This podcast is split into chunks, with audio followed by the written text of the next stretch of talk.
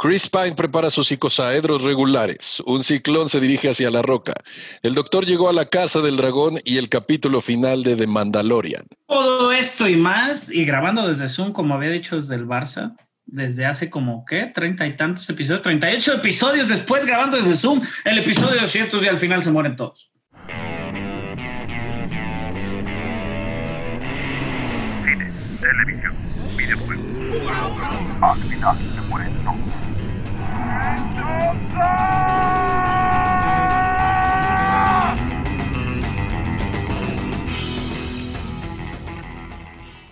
Hola, bienvenidos al final se mueren todos. Episodio 200 menos nada. ¿200? ¿Es el último del año o va a haber otro más? El año? último del No, año. es el último de este año. Sí. Anticlimático. De hecho, me Oh. preguntaron, ¿eh? Me dijeron, Debimos haber "Oye, es hecho no hay- posada, hombre. No hay episodios desde la semana ahorita, pasada. ahorita vamos por las caguas y se arma. Es ¿Por el qué no hacemos el special. 201 que sea un Christmas special? No, podemos hacer. O sea, porque es el 200, pero técnicamente hay un ep- episodio especial, güey, donde hicimos una ¿Sí? reseña de Avengers. güey. Ah, Mm. Oh. Mm. No sé cuál Avengers, creo que Ultron o no sé. Hace muchos años. este, podremos, podremos hacer un, un especialito ahí la próxima, la próxima semana grabar en domingo. Algo breve, algo breve. Del 2020. Empedamos. Siempre que, me- siempre que hablo con, con- por Zoom con Barça, termino hasta la madre. Incluyendo cada episodio de Al final se mueren todos. Exacto. No, eso es después de. Y soy profesional, macho. Soy Muy bien, profesional. qué bueno, qué bueno. Por, por- por eso no estuvo la semana pasada, porque estaba borracho. Porque es profesional. soy un profesional, soy un borracho profesional. Eh, pero bueno, este la taquilla, ¿a quién le importa la taquilla? A Warner, ¿no? Bueno, existe, va- existe va- taquilla. A mí, a Warner mí no, ya siempre, no lo dejó siempre claro. la quiso, la quiso, este, la, la quiero mencionar, Wonder Woman, que le fue bastante mal. Ya puedes hablar, por cierto. Sí, ya, libre. claro. Vimos Wonder Woman hace un chingo y realmente a mí no me encantó, pero ya hablaremos de ella en un ratito. Pero sí, Wonder Woman en la taquilla internacional. Y, y Pues, por vimos él ya vio Wonder Woman. ah, Cuéntales qué quieres Sí, hacer, machas. Cuéntales qué quieres hacer. Comprar toda una sala para verla yo solito. Pues es que ahorita sí te la rentan, ¿no? Bueno, No, sí, pero- te Sí, pero-. Tú que ya la viste, Raúl, ¿pagarías mil varos por ver Wonder Woman? No, ok. Eh, No, la verdad la vio no. porque, la vio porque nos invitaron. si no, la vi porque ido. nos invitaron, no hubiera ido, eh, la neta, güey. Digo, sí, ya hablaremos de la neta en un ratito, hablamos de ella, de Sí. ya en los reviews. Pero mira, Clickbait. ¿Nos gustó Cana- Wonder Woman? Ca- Canacine, Canacine ahorita tiene la, la taquilla del 17 al 20 de diciembre. Primer lugar. Mujer Maravilla 1984. Sí. Alcan- alcanzó a estar, creo que, dos días en exhibición en Ciudad de México antes de que cerraran los cines nuevamente. Neta, que qué mal Pero ¿qué tal en Arabia Saudita? ¿Qué tal en Arabia Saudita? Cinépolis anda con todo. ¿eh? No, en China, en China, en China Wonder Woman levantó, de hecho a nivel mundial tenía solo 18 millones y por ahí en China creo que fue donde metió más, que metió unos 20 para rescatar el fin de semana de apertura con 38. Pero- Eso en Estados Unidos, que todavía no se estrena. 25 de este, día diciembre. 25 de 25 de A diciembre, las, ¿no? y por cierto, no es un estreno de medianoche, es un estreno a las 9 de la mañana, tiempo del Pacífico, del 25 Que la ves en la mañana de que- Navidad. exactamente. Pero va a Que corras, para que corras a desenvolver tus regalos y uno de ellos sea Gal. Gadot. en forma de torrent. En Barflix, en Barflix. Barflix, Barflix la va a sacar en la víspera de Navidad.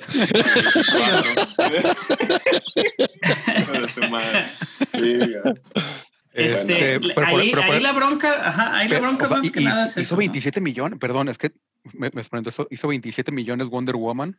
La Ajá. siguiente es Los Cruz, que hizo 8.9 esta semana. Que se estrenó en los- Estados Unidos, hizo 2 millones. Ajá, sí. Los Cruz La- creo que tuvo el mejor día de apertura en el año, creo, si mal ¿En no Estados Unidos? algo así. Aquí en México desde que se cerraron los cines en marzo. La, desde la- que regresaron la- fue el la mejor de si- apertura. la siguiente es este 2.2 millones el, el día del fin del Y mundo. ya vuelven a cerrar el 25, güey. Y, y después, y después ya de eso ya son 361 mil pesos. Feliz novedad. El túnel 347, 348. Estación Zombie 2, que es Train to, to Busan 2, 154. Es península, ¿no? En el baile de los Sí, 41. Península. 133. Ya está en Netflix también. ¿Ya salió el baile de los 41 también? Sí. O sea, ya, O ya sea, yo lo quiero ver. Ah, ah, si antes era este triste el- la taquilla mexicana, pues ahorita Sí, eh, pone Canacines su, su reporte anual. Creo que bajó como en un 85% en la asistencia al cine del 2009 al 2020. Sí, digo, obviamente también. Está bien, cañón. Ah, Hay, hay la cosa y mucho de lo, de lo, o sea, de de lo que se, se especula y, y del, de todo el problema del que hablamos la semana pasada con lo que el movimiento que hizo Warner Bros. para salirse de los cines, o sí estrenar en los cines, pero no darle ese tiempo de preestreno eh, al mismo tiempo que va a estrenar en, en HBO, pues es lo que hacía, ¿no? Dijo a- AMC, dijo en un punto de que pues igual ellos van a dar bien baratas las películas de Warner para que no recuperen ni madres. Y muchísimos, este, pues es que es eso, o sea, ¿cómo recuperas todo ese dinero por más suscripciones que pudieras tener a HBO, güey? Yo creo que nunca recuperas las inversiones de esas películas tan grandes, güey. No. O sea, está, está muy cabrón, es una decisión que obviamente digo, ha sido asesorada, pero ha sido muy cuestionada hasta por los mismos socios de Warner como Lionsgate, como Legendary, no, Legendary Pictures, güey, que, lo- que hizo un pedote también. Sí, hubo una ventana de 30 minutos antes de que fuera lanzado y hubo mucho talento que no sabía. Entonces sí estuvo, estuvo mal manejado, vaya. Muy. ya, ya estoy viendo ahorita los, Pero sí está difícil, ¿eh? los números este- de Canacine. Sí está. Son 3.584 millones de ingresos en taquilla, que es un 80% menos del año pasado, Que- que fueron más de 18 millones. 62 millones de boletos vendidos, que es un 81.5 menos que el año pasado. Sí, pues Sí, es sí que, digo, personas, Y- si machas, conta- y- y si Pablito contamos- ha estado yendo al cine, hay varios que han estado yendo al cine constante, digo, hay Sí. gente que sí. Yo no he ido al cine desde que abre, desde marzo. No, Pablo, ¿cómo se llama Robles? Ah, El otro. Ah, pues varias eh, personas varios de, los que están, ajá, los que están como en el círculo de prensa han estado siguiendo y yendo al cine sin problema. A ti no te iba- Pablito Machas. Sí, pero me onda, pues. Yo iba a ir, yo iba a ir el fin, el martes pasado, pero me salió un compromiso familiar y le cancelé a Paola. Este, el-. Y, y por, y por ejemplo, los números, nomás contando la pandemia, que es del 25 de marzo al 13 de diciembre, que usted es el corte, son números preliminares que no van a variar mucho porque No, pues van a cerrar los cines el 25, todo lo básico aquí en México. Bueno, Ciudad de México ya está cerrado, pero todo Sí. lo básico en Ciudad Pero en aquí creo que no cierra el cine. el ¿eh? viernes 25 Creo que hasta no. el 10 de enero. Pues según yo sí, güey, porque No, son según yo es a partir de las 7 de la tarde. A las a partir de las 7 se cierra lo no esencial. Ah, ok, eso es lo Entonces, que no entendí. Sí, Pero, es pues, hasta de las todos 7 modos, de la noche. Ahí Creo que el grueso de las funciones son después de las 7 de la noche, ¿no? De asistencia más bien. Sí, Sí. el, el grueso Ajá. siempre es en la noche. En la noche, exactamente.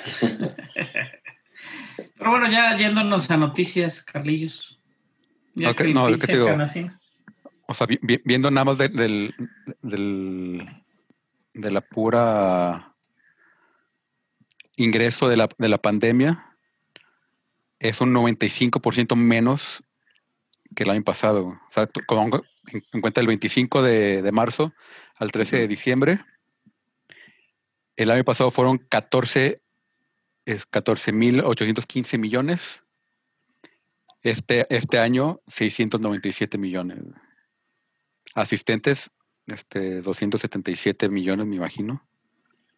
Este, No, y yo creo que es la última estocada de Cinépolis y, Y 12 Cinemex para ad- adueñarse de todos los cines de México, ¿no, güey? Sí. y sin embargo, aumentó 5% el, el boleto.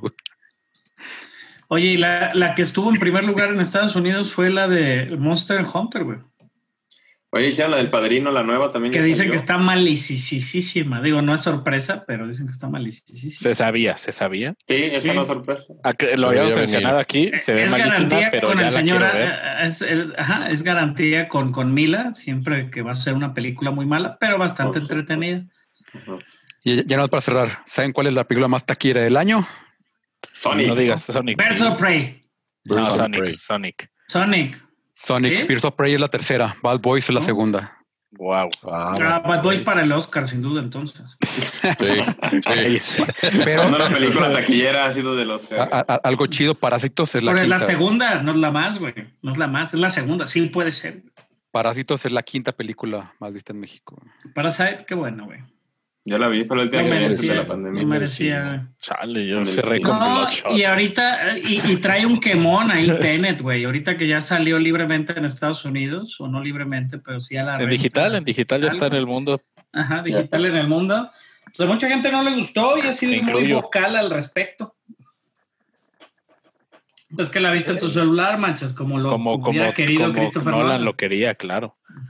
Por, por- por lo menos unos, unos audífonos acá buenos como los que traes de gamer. Ah, lo, vi, lo vi en la tele, no lo vi en la compu ni en el celular. Oh, una tele de 32 de esas viejitas en la cocina mientras hacías de cenar. No se oye, no se oye. No se oye, ¿qué? ¿Qué El dijo? aceite- el- Y en el español, y la vi en español aparte, güey. De neto. En- El, el El protagonista, es tenis. la- la protagon- el protagonista es, tiene la misma voz que Will Smith. Ándale. Pero fuera de broma no se escucha. Goku. Es como se llama Mario. Mario, ¿qué? Se me fue el apellido de ese. Mario. Castañeda. Mario Castañeda. No se escucha. Humberto, Humberto. Vélez es el protagonista. es, es Kenneth Branagh. Pero bueno, Con ahora la- sí, pasando a las la noticias, que no queremos pasar a las noticias porque queremos estar aquí lo más que se pueda este 2020, ul- penúlti- penúltimo episodio final de noticias. El No sabemos si es de- el penúltimo o no. Ah, Este va a ser el último episodio de noticias. El siguiente va a ser de. De Una, una variedad. una posadita ahí con unas quinielas. Exacto. Va a ser la posada. Nos vamos a De hacer un- variedad alcohólica. un, un, rega- un intercambio virtual. Ah, estaría bien. Estaría padre que invitáramos a gente fuera de con nosotros. Sí, güey, que se metan a platicar, güey. Hay, hay- hay que Que invitar. nos a- escriban. Si alguien está escuchando, que nos escriban para que que realmente invitar a las se vea que tienen interés. Hay que invitar a Ana y a Patch, que son super fans. Ah, también. Ah, También. Y la verdad son muy agradables. Hay que, digo, más que yo. Hay que, hay que invitar a nuestro ganador del, del Funko de España, que no se lo pudimos enviar. Ah, hay que invitar, hay que invitar a. Beca, que después de 16 meses le llevé por fin los regalos de Birds of Prey. No tienes vergüenza. No, pero, pero te digo, profesional. Los Oye, llevamos, y- los Y ahí, llevamos. fíjate que ahora en la premier de Wonder Woman, güey, me formé, güey. Dije, chinga su madre. Vi que traían bolsitas. Dije, igual agarro algo. Y no me quiso dar tu novia, güey. No, solo- Ah, nada, más, nada más cuando va Rodrigo o Machas. Sí, güey. Hubiera Ahí- sido sí tú. Yo creo que si nos daban una bolsita, no sé qué dieron. Pues había cosas ahí de Wonder Woman. No nos tocó este regalito. A Rodrigo, a pues Rodrigo. Ajá. No, est- este. tam- También muchas gracias, Paola. Digo, este Sí, año. no, no, la verdad es que se portaron increíbles. Para todos nos invitaron, ¿eh? Ya si decidíamos ir o no, en todos estuvimos invitados. agradece, Sí. la verdad. Sí, la verdad, dentro de lo que, dentro de lo que fue, o sea, también para ellos se les paró mucho la, No, la cuestión de la prensa, pero este, una vez que se abrió, nos volvieron a tomar en de cuenta. y tener bolsitas de esas que cierran con imán, ahora en Wonder Woman me las cerraron con un cincho. Pero ya después que ya nos den los, re- los regalos también. O sea, hay que ver, hay que ver, Salvador, Ahí vamos, hay que ahí seguir vamos. yendo, vamos, comentando, ganar- yo que nos comparta que la gente que nos escuche. Digo, Caminamos Vamos lento, pero seguros, lentos, Sí, pero seguros. Caminamos Es el- con los años, paso, pero vamos paso. a pie. Raúl, ¿ya escribiste Exacto. la reseña de Wonder Woman? Ya, claro. Ah, muy bien. Te- Lo hizo como un tweet. Está 42 pasando. A mí no, no me pidieron una opinión. No, Pero sí. tienes que subir reseñas siempre. Sí, Siempre. la- Ahí la- está la la- página, está la página. Ah, muy bien.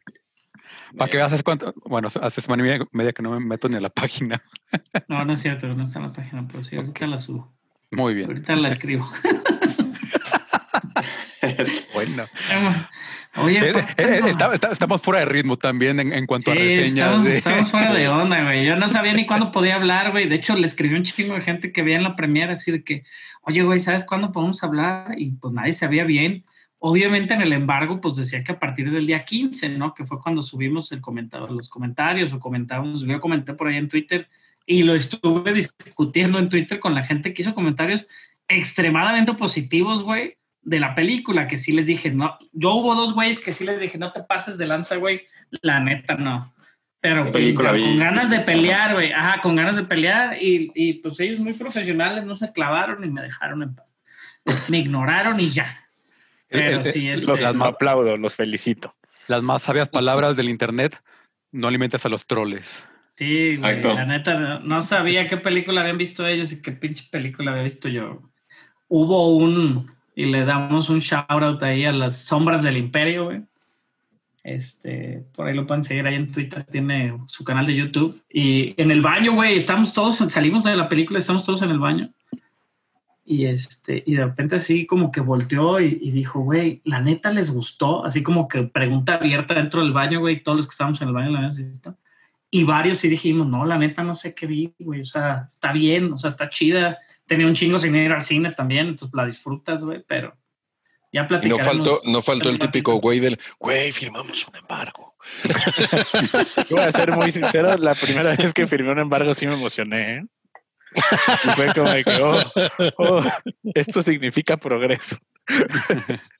Aunque lo dudes, sí, machas. Sí, es Sí, sí es. Feliz de que, seguro que nomás con una firma no quieres más. Yo sentí eso, ¿sabes cuándo? Con Joker, cuando dije a Joker tendremos que ir como prensa. Y te acuerdas que dijeron, los de prensa son a los que les dimos este papelito y yo, ¡Ah! somos prensa. Sí, emocionante. Sí, sí, sí. En fin, pasando a las noticias, que es que realmente no nos queremos ir este episodio. Eh, llegamos Deadline, nada más. Deadline, este, reporta que Ana de Armas, la, la rompecorazones de, de Chavita y de Rodrigo, De Vázquez. Eh, de Affleck, Armas de Vázquez. Ah, no, ya es, ya es de Affleck, ya, bye. bye. Sí. se ha, un- se ha unido a- este, junto con Chris Evans y Ryan Gosling al elenco. Bueno, se ha unido a Ryan Gosling y a Chris Evans, que ya estaban en el elenco, de The Grey Man, que es la siguiente película que van a dirigir los hermanos rusos después de Cherry, que está por estrenarse, ¿no? Ya se estrenó. Cherry sale ya en febrero en cines y creo que en marzo en Apple TV Plus. Ah, llegó a estar, según Ya yo. cerca, ya cerca. Este, y se espera que sea la película más cara en la historia de Netflix. Curioso porque Netflix nunca cobró por sus películas, pero no creas. un chiste, chistorete de, de que no nos De señor. Gra-. Gracias, niño machas. De nada, tío. Este, pues sí, ah, Netflix tiene que aprovechar ahorita que tiene billete. No, en el- Este y fíjate, interesante. ya la, y ya la ahorita- batalla de streaming se puso bien. Interesante Sí. ahorita que mencionas lo de Netflix, güey. Este, después del anuncio de Warner Brothers, también hubo focos rojos en ese campamento, así como lo llaman en Estados Unidos, este, porque realmente no levantó como esperaban, porque semanas después fue cuando se vino el anuncio de Disney Plus, güey, y las acciones subieron 19% en un día, güey, nomás por los anuncios de lo que se venía. Con Warner Brothers el caso no fue así, no hubo mucho movimiento, a pesar de obviamente el montón de propiedades que están mandando directo al streaming, ¿no? Entonces, digo, obviamente se habla de, que las propiedades de Disney pues valen más, ¿no? En ese sentido. Pero pues hay buenas películas de, de Warner ahí como en, en, el, en las, en la estufa, como para que la gente no se emocionara tanto. Digo, Matrix y eso igual ya, ya estás fuera de mercado después de tantos años, pero creo que, creo que no. Ajá, también como que eso les, les salió el, tirillo por la culata. Pe- fí- fí- Fíjate que eh, eh, el otro día se, se me hizo, o sea, nunca había reaccionado así, pero el otro día me salió un- una publicidad en Twitter de HBO Max, o sea, un, un tweet este, patrocinado, que, que si era así de, este, conoce todos los, los, este, las premisas que vamos a tener en, en 2021. Y mi reacción fue así de chinga tu madre.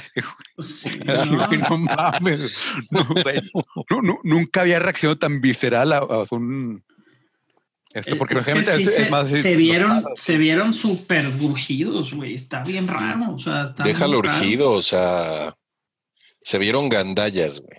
Sí, y, y el, el gandallismo, lo peor es que el gandallismo, si hubiera sido solo para ciertas, ¿no? Que un cierto sector se quejara, pero sus mismos directores, güey, se quejaron.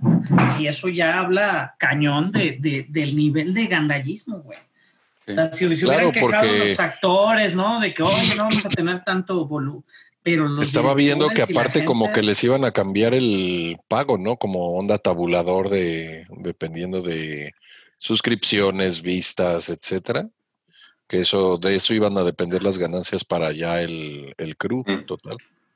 Está muy cabrón eso, güey. O sea, está muy Uy. cabrón que, que no, sabe, no Entonces tú hacías el proyecto y lo vendías y ya. Exacto. ya va a ser. ajá.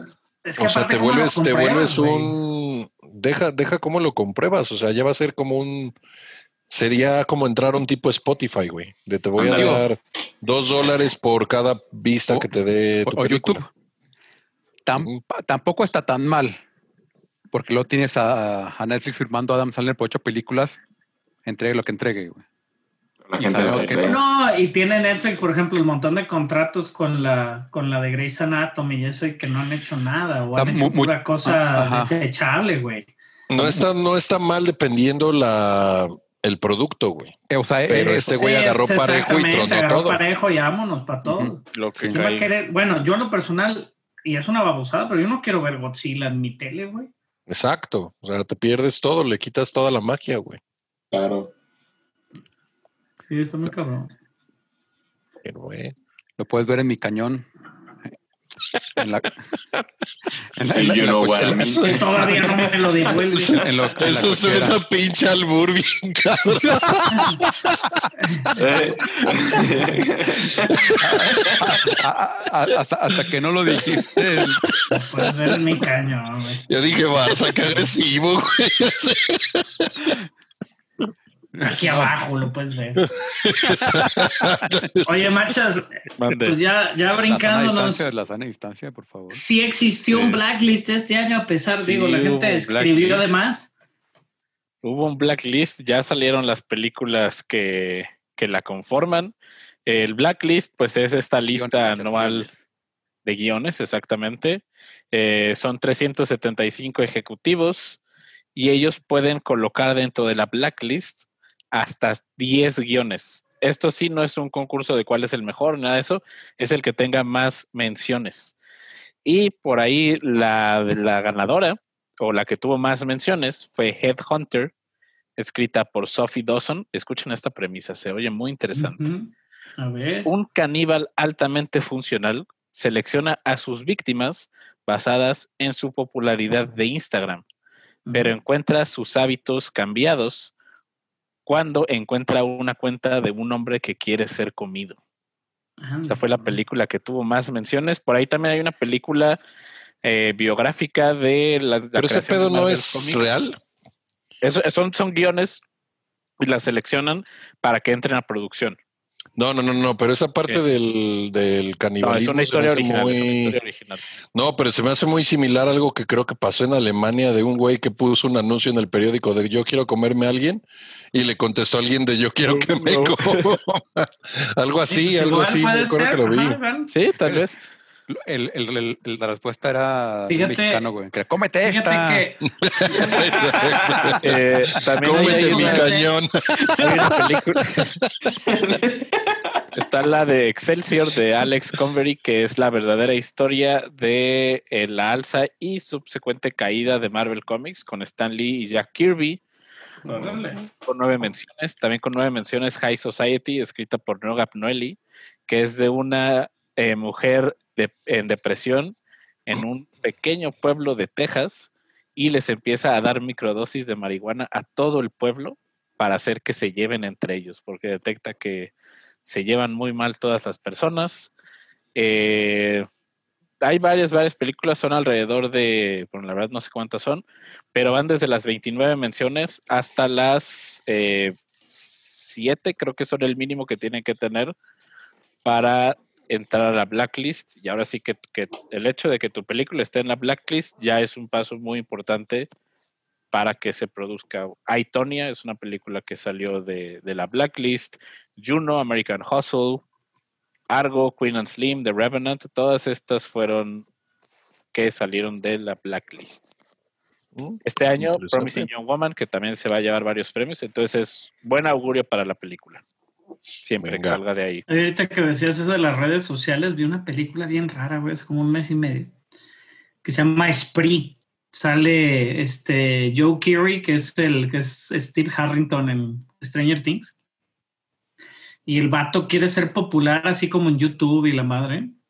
Y nadie lo pela, güey. Entonces el güey dice, pues nadie me ve. Entonces pues me voy a poner, güey le pone un chingo de cámaras GoPro a su carro y se hace como Uber y empieza a levantar gente y matarla, güey. La Pero lo, lo transmite en vivo, todo en una misma noche, güey. Este, está locochona, güey. Digo, salió ahora, le fue bien en Sundance en enero. Y este, y salió en agosto en Estados Unidos. Obviamente, pues no había cines ni nada, salió on demand. Pero sí está muy loca, güey. Búscanla, se llama It's Free. Y es así, el güey los todo el tiempo buscaba como por redes sociales a la gente y o actualizaba sus redes sociales ya que los tenía secuestrados de que no, pues este, güey, ya no quiero hablar con nadie, la madre, el güey. Los tenía metidos en su cajuela, güey. Está muy, está, está rara, está cagada, güey. También es, es como comedia, este, black comedy, que dice. Ácida. Ajá, como la super ácida. Y el director nunca en la vida lo había visto y lo estuve buscando ahorita y no tiene ni, ni pinche Wikipedia, güey. Entonces, ha de ser súper nuevo. Ópera prima. Eu- Eugene Kotliarenko. Sale por ahí. Misha Barton y sale este, obviamente David Arquette, que está demente, etcétera, etcétera.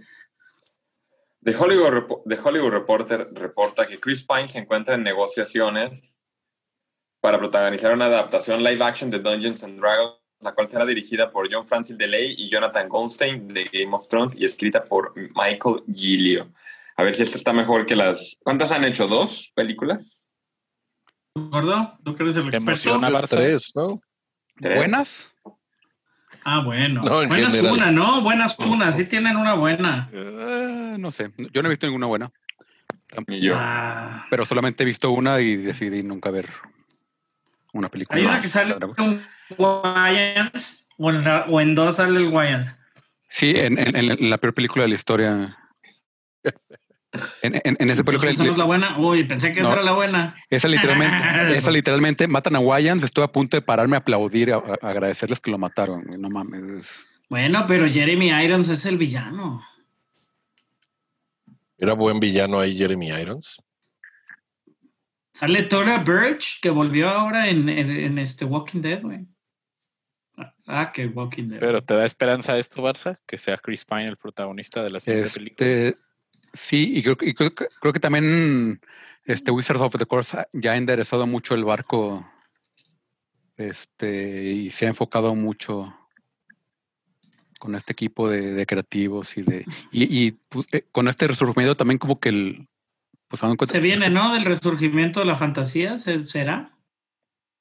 este digo el resurgimiento del de Dungeons and Dragons en general o sea, hay muchísimo material con, el que incluso e- ellos mismos ya tienen que competir. Este y pues Obviamente también se lo adjudicamos a Stranger Things, ¿no? no Sí. eh, eh, eh, Pasan muchas cosas. creo que mucho Más mu- mu- mucho más cabrón que Stranger Things uno de los principales es Critical Role que es este streaming de estos actores de voz. Que a- a- acaba Ah, de sí, ganar, ganó mejor actriz, este, Laura Bailey, este, ahora por este, este, ¿cómo se llama? Last of Us, Last of Us 2. Ah, sí, sí, que es su suerte. es- El año pasado, no. En los Game Awards, ¿no? los Game Awards, Video Games Awards, este, estuvo ubicado- el año pasado también estu- estuvo nominada por Gear 5. Este, no ganó y qué bueno porque se había ido antes, porque estaban transmitiendo, están haciendo la transmisión en vivo de- del programa y y, y ella está- lo estaba viendo el teléfono y, y vio que empezaron a jugar con, con su bolsa de dados y amenazaron, amenazaron con, con, con abrirle y meter la mano para darle mala suerte a los dados.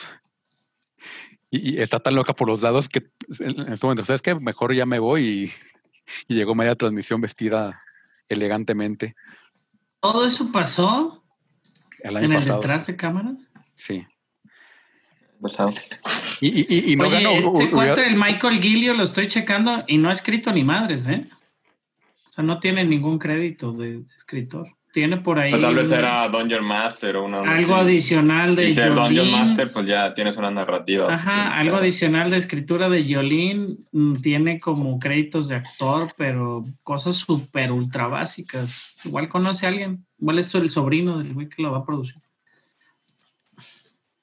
Eh, pero bueno, ah, por de- de- del intro que se, se reía este el Hipos que lo leyó. Los icosaedros regulares son los dados de 20 lados. Hoy aprendiste algo, Rodrigo. Ya se le olvidó, pero sí. ¿Sí? No, no, no, no, no. Sí, ¿Cuántos, lados, cual. ¿Cuántos lados tienen los icosaedros regulares, Rodrigo? Pregunta del examen. 20, Al final 20. son- Muy bien. 10 mil puntos para ti. Y bueno. Eh, otra después- cosa que reporta Hollywood Reporter, Carlitos. ah, no sé por qué voy otra, vez- otra vez yo, pero bueno. este reporta Sí, que sí. Quintessa Swindle, protagonista de la, de la serie Netflix Trinkets, va a interpretar a Cyclone en la más cercana y más menos vaporosa ahora película de Black Adam con La Roca. Este, pues bien, sí, dos, órale. no Aparte, aparte, lo interesante, lo interesante ahí es que La Roca y lo que llamó muchísimo la atención en la presentación de este personaje de Cyclone es que La Roca usó todos los adjetivos este, correctos para darnos a entender que, que el personaje Cyclone es un personaje no binario. Ah, eso no Según- me la sabía. Ajá, este, al parecer este va a ser como el primer personaje no binario y cuando lo hizo, este, cuando lo hizo la presentación, eh, La Roca como que eligió todo lo que escribió, fue como muy correcto en su forma de, de- de expresarse, entonces este, era la, fue así como también muy sonado por lo mismo, ¿no? Este, pero es, pues suena bien, digo, a fin de cuentas, eres un miembro de la Justice Society of America, que va a enfrentar por ahí a Black Adam, que yo creo que Black Adam les va a poner un arrastrón. Entonces, pues vamos a ver qué tal, este, a ver si algún día la hacen, eso sería importante. Pues que sigan anunciando, pues ojalá se fía que la película ya está, ya está en vías de. Y ve, lo, Eh. busco la noticia y el primero que sale es de Cosmic Book News, que imagínense un We Got Discovered, pero que lo administran puros seguidores de Trump. Y lo primero es de que el conocido eh, Biden supporter Dwayne The Rock Johnson, así se refieren a él, No mames, qué pedo. y tirándole a lo de que haya dicho con pronombres eh, they o Ah, ¿sabes en qué? Instagram. el, digo, el personaje Cyclone va a ser no binario porque ella también es, se- Es no binario. es sin, genario, sin género, pues. Ella, Sí, ella también se pero, ah, presenta está- como sin género, que no es ella. este, Es, eso, ¿cómo? Ya lo estoy regando, mejor dejémoslo así. they them ¿Cómo en dices? inglés. They, them, ¿no? Ajá. ¿Cómo dices eso? Eso es quinto. ¿Cómo lo dices en español, güey? Le, le dices Quintessa y ya, güey. Quintesa. Quintesa. Quintesa va a ser eh, eso. Este, pero sí. Qui- Que también vi- que salió en, en, en Euforia y va a salir en una película que se llama Voyagers que se ve súper interesante. Que es, de, de- bueno, es interesante para mí, pues, porque es muy, ficción. muy este. con muy Colin Farrell y. Ty Sheridan. Sale el próximo Muy año. similar este, físicamente a, a la. A la. Ah, no. Estoy viendo otra foto. Se parecía a la sirenita, a la que es la sirenita nueva. Pero no, es otra foto que estoy viendo. Pues me, bueno, me da más un aire a Melisandre. Sí, ya vi. Bueno, es que tiene así como varios, como un agujero muy grande, ¿no? Pero bueno, vaya- Variety reporta que tres nuevos nombres se han unido a House of the Dragon. Ahora que estábamos hablando de Game of Thrones, la serie precuela que va a hablar, pues obviamente, de toda esta casa del dragón. Este, Matt Smith, el doctor. Este, Olivia Cook, de Ready Player One. Y Emma Darcy, de Truth Seekers, se unen a la serie que llega a HBO en el 2022. Esta House of the Dragon, la precuela de la, de la, este, de, lo- de los dragones, ¿verdad? De la de Targaryen. Targaryen, exactamente. Targaryen. Yo no les creo de Matt Smith hasta que lo vea en pantalla, porque lo mismo dijeron con episodio 9 y nunca salió. Así Pero si que ahí estaba, ese Snoke. No, Lo Matt usaron de, de body, de, body, de body double, nada más la voz es la de. Eh, me acuerdo del meme de, de Phineas y Ferb, de, oigan, ¿y Matt Smith en episodio 9? y ahora dicen, oiga, ¿y Cienfuegos? Ah, la política en este país. Pero bueno, pasando a otras noticias, Deadline reporta que Jamie de Vázquez interpreta, que Jamie Alexander Jamie interpreta, Jamie Alexander interpretará a Lady Sif en Thor, Love and Thunder, y de acuerdo a sus fuentes también podría aparecer en Loki, la serie próxima a estrenarse en Disney Plus. Qué hermosa es esa mujer. Eh, cañón. Pues ¿Cómo ya, se, bien. llamaba, ¿Cómo se llamaba la serie esta donde Blind Spot, Blind, Blind Spot. Que por eso no había podido tatuada, que grabar, sale de una maletita. no había Sí, podido sí, toda grabar tatuadísima. no había podido grabar Thor Ragnarok por esa serie. Precisamente ahora regresa y, yo ya vi el análisis del tráiler de Loki. No me había dado cuenta de eso de que Loki es D.B. Cooper, Tiene cosas muy locas, tiene Sí, cosas totalmente. muy locas. Perro. Sí. puesto para que Loki sea D.B. Cooper. Ya hasta salen los billetitos. No, y no nomás eso, güey. Realmente, perro. realmente está comprobado por ahí en alguna otra de las tomas que Loki va a estar por ahí en Pompeya en el siglo. ¿Qué es? No sé cuándo fue, pero también puede estar ahí en Pompeya y en cosas como muy históricas que está padre. Manches, que salga la caída de Roswell del OVNI, que sea Loki. Oh, Dios mío. Uh, Dale, algo así, güey. estaría que pues chido. decía, ¿no? Hay un sale hasta una máquina de videojuegos que es una de esas como efecto Mandela, güey, que la gente no recuerda, güey, que, que si existió o no existió, que era, que era todo un rumor de que la jugabas y te lavaba el cerebro, güey, y puras cosas así, güey. Este, está cabrón. Pompeya fue en el año 79, por ahí creo que algo se ve que sale un 79 números romanos en la parte de atrás. Y especulan que puede estar ahí en Pompeya. Uno de los grandes misterios de la historia, ¿no? Y, Y, y, bueno, pues se yo creo que interesante veríamos, todo. veríamos la versión de Lady Sif muy probablemente antes de, de varios eventos del MCU. Entonces Ah. estaría, interesante. Y hablando de Marvel Television, tras tan solo una temporada, Hellstrom ha sido cancelada y esto termina con las series de Marvel Television para dar paso a todas las series de Marvel Studios. Recordemos algunas series de Marvel Television, Agents of Shield, Célebres, célebres. Agent Carter.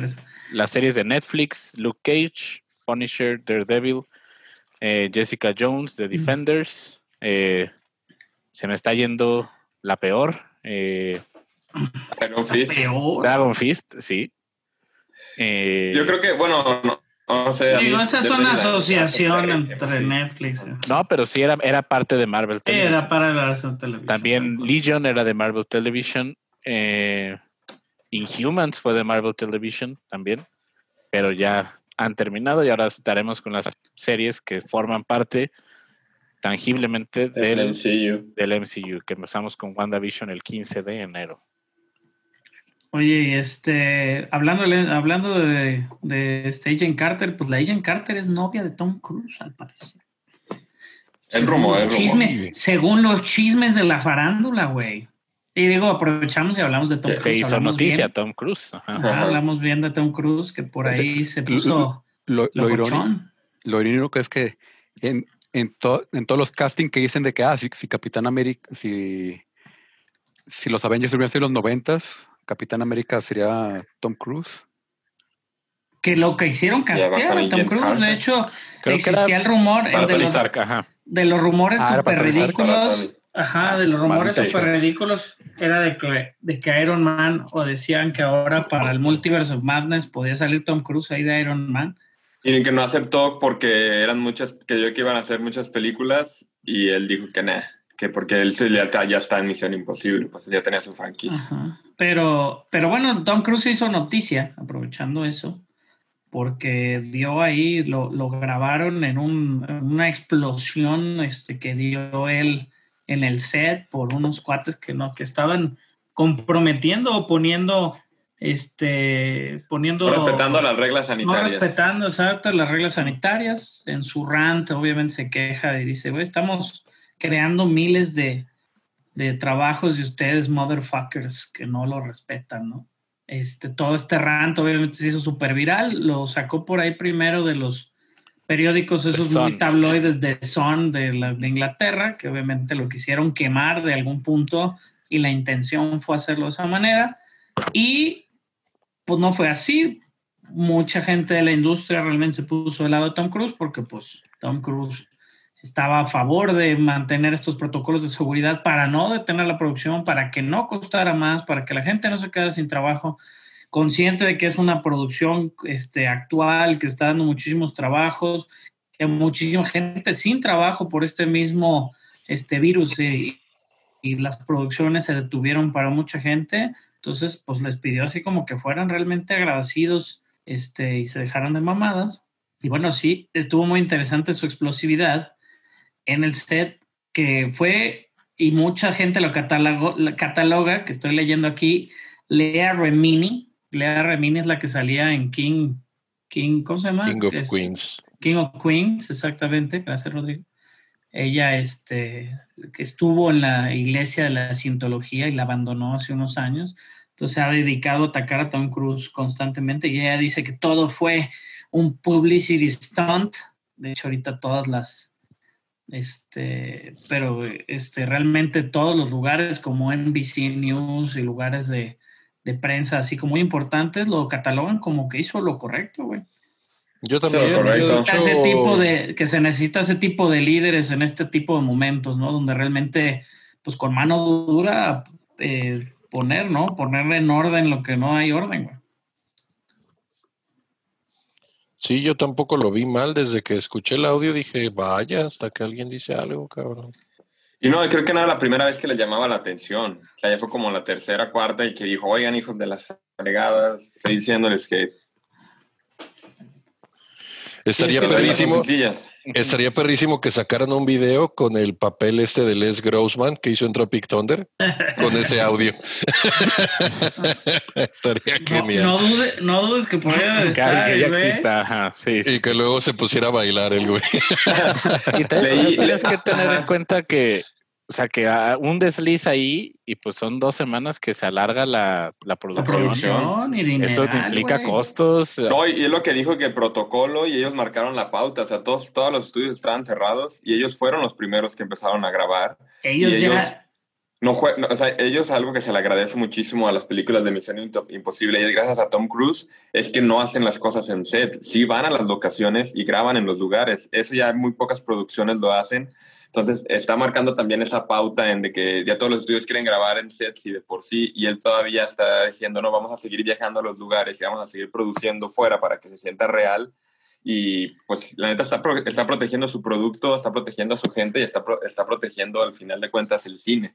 Y a mí Sí, se me hizo súper bien lo que dijo. De hecho, promovió mucho la visita, visitar el cine, lo hizo de manera, este, de manera ordenada cuando fue a ver Tenet. Y, le- y no le costaba nada, ¿eh? Digo, recordemos que Misión Imposible ni siquiera es del mismo estudio y le gustó ir a ver Tenet y quería visitar el cine.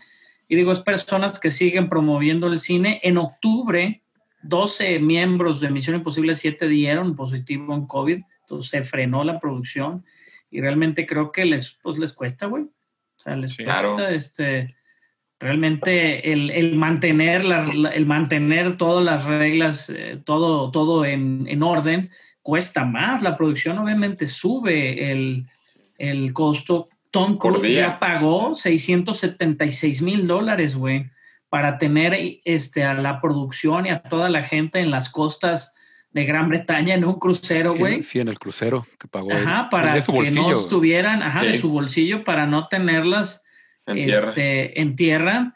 Y cuando tuvo, este, cuando tuvo que hacer alguna de, de este, algunos ajustes, todo lo hacían por medio de vuelos privados, etcétera, etcétera.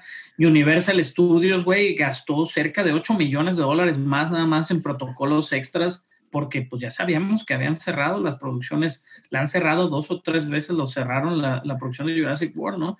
Entonces digo, Tom Cruise frustrado y se, y se nos damos cuenta que, que este 2020, pues a todos lados, todo el mundo trae esta presión del virus y demás, y aparte de no poder trabajar en paz, pues imagínate este cuate que brinca de edificios y todo, frustrado por una persona que no usa máscara, imagínate que ahorita aquí que vamos al Walmart, cabrón, y es un cabrón sin máscara, ¿no?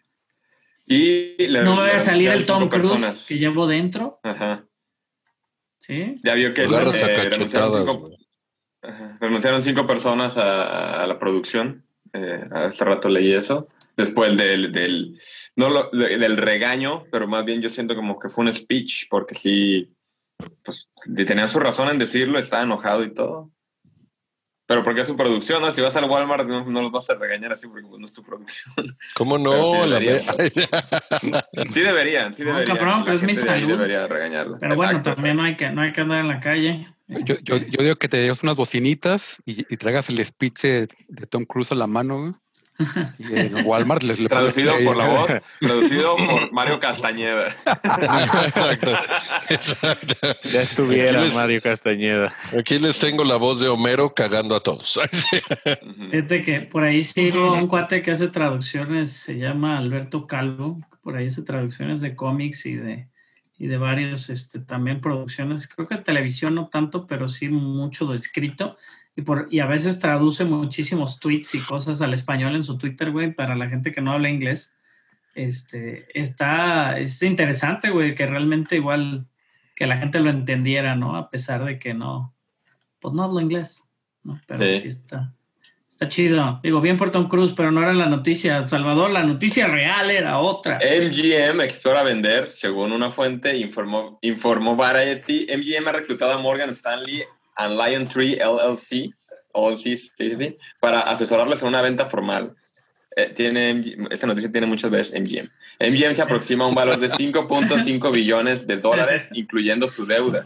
Tiene más de 400 títulos en su biblioteca y más de 17 mil horas de TV, incluidos franquicias como Rocky, Hobbit y el esperado lanzamiento de No Time to Die el 2 de abril del 2021. Y MGM es dueño de 007, así simplemente. Claro. Con los brócoli. con los Pero brócolis. sí, digo, eh, MGM, un estudio también legendario, ¿no? Este, y no sabemos, La no sabemos su Mayer.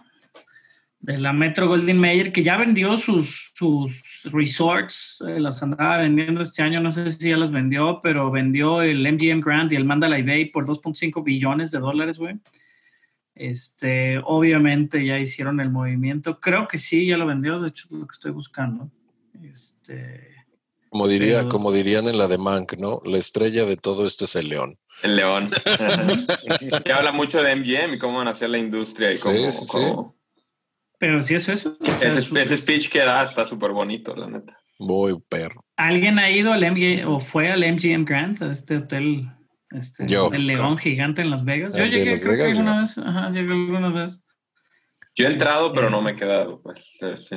Tenían antes leones y ya no los tienen. Ajá. También vendieron el Circus Circus, que era de ellos. Este. MGM Resort también creo que era dueño del Velayo, güey, según estoy viendo, güey. Entonces, tienen, Es que son un chorro. mucho- La cadena MGM tiene, Ujú. tiene también el Excalibur, tiene también el creo que era el Monte Carlo. Sí, eh, todo creo lo que está el ahí pegado. París. Ajá, Ajá. todo lo que está ahí pegado creo que era de ellos lo que estoy viendo. Este, Sí. Pero bueno, se, se empezaron a vender 4.25 billones ahí por el Velayo, 2.4 billones. La transacción de lo que era el Mandalay Bay y el MGM Grand, dos- 4.6 billones, pero en cash les dieron como 2.4 billones. ¿De dónde sacas 2.4 billones en cash, güey? Día me Las dieron Vegas. 100 mil pesos, dieron un chingo. de Una buena partida de Blackjack. El número ganado, el rojo de la suerte, ¿no? Al rojo, todo al rojo. Todo al, todo, todo al negro. Pero bueno, ya No hay noticias esta semana, noticias flojas. Hasta... Pues es que se, se Esta la semana no ha habido noticias. No hay noticias este año, no hay noticias este año. No, sí hubo noticias. No, Todo el, todo el episodio de Disney Plus fue una locura, Rodrigo. Una locura. Bueno, eso sí.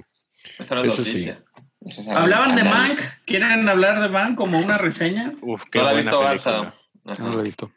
Pero por reseña, nada más, les gustó. Ya la la, vimos. la recomiendan. Yo la pensaba Muy buena película. El Rodrigo y yo. Ajá. Sí, yo también la tendría en mi top 5. Me gustó. Top ahorita 10, que hablemos del top top 10. 5. Eh, creo que ¿Qué les puedes decir de. Wonder Woman? Ajá, pues vamos a hablar de, de Mank, ¿no? Sí, Mank, Mank, dale. Ajá. Que yo creo que, que es no. una... No, sí. ya no entendí, ¿sí o no? Sí, Mank, bueno, es una habla. muy buena película. Yo creo que, bien decía Salvador, me hubiera gustado mucho ver en el cine a mí también. Eh, no creo que sea necesario tanto contexto como haber visto. Creo que la pueden ver sin haber visto Citizen Kane. A lo mejor sí saber un poco de quién era Orson Welles y todo eso, pero cuenta la historia del guionista de, de Citizen Kane, eh, que es Herman Mankiewicz, en el proceso de, de la escritura de este guion y cómo va lidiando con sus propios demonios internos, con las personas que están en su vida, cómo Orson Welles lo está presionando para que termine ese guion. Pero de estaba verdad bien metido en la política. Aunque no quería, estaba bien metido. termina siendo la película para mí un mensaje de la responsabilidad de los medios y lo que pueden o no pueden hacer para difundir información. Que creo que es una temática que entra de sorpresa en el segundo acto de la película, que yo no me esperaba. Me gustó bastante que estuviera eso. Porque terminan haciendo eh, unos ads falsos para un candidato en California y encuentra esta como disyuntiva moral, ética de que si lo debería o no lo debería hacer. Y creo que termina siendo una película mucho más, eh, con un mensaje mucho más político y mucho más relevante de lo que yo esperaba y eso me gustó bastante. Yo la veía como una pieza histórica de Hollywood, así de antaño, pero creo que terminó siendo mucho más que eso. No sé, Mucho ustedes. más Pero es que va, o sea, va de la mano. Bueno, la atmósfera política que mencionas, pues es también la que envuelve a Citizen Kane, ¿no? O sea, a final de Sí. cuentas está basada en un personaje real. Sí, sí, el ciudadano que es. Este, Y si no han y visto a mí lo que Kane, se me ¿qué hizo muy interesante, exacto. A mí lo que se me hizo favor, muy, muy interesante fue toda esta, ¿cómo, ¿cómo podré decirlo?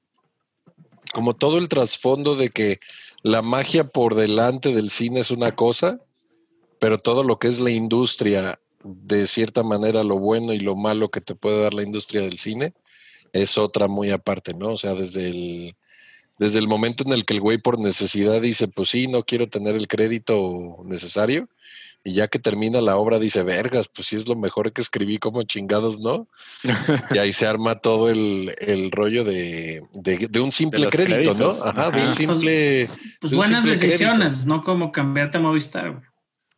No, pero también tenía, su, tenía sus razones políticas, el también el por qué no incluirlo.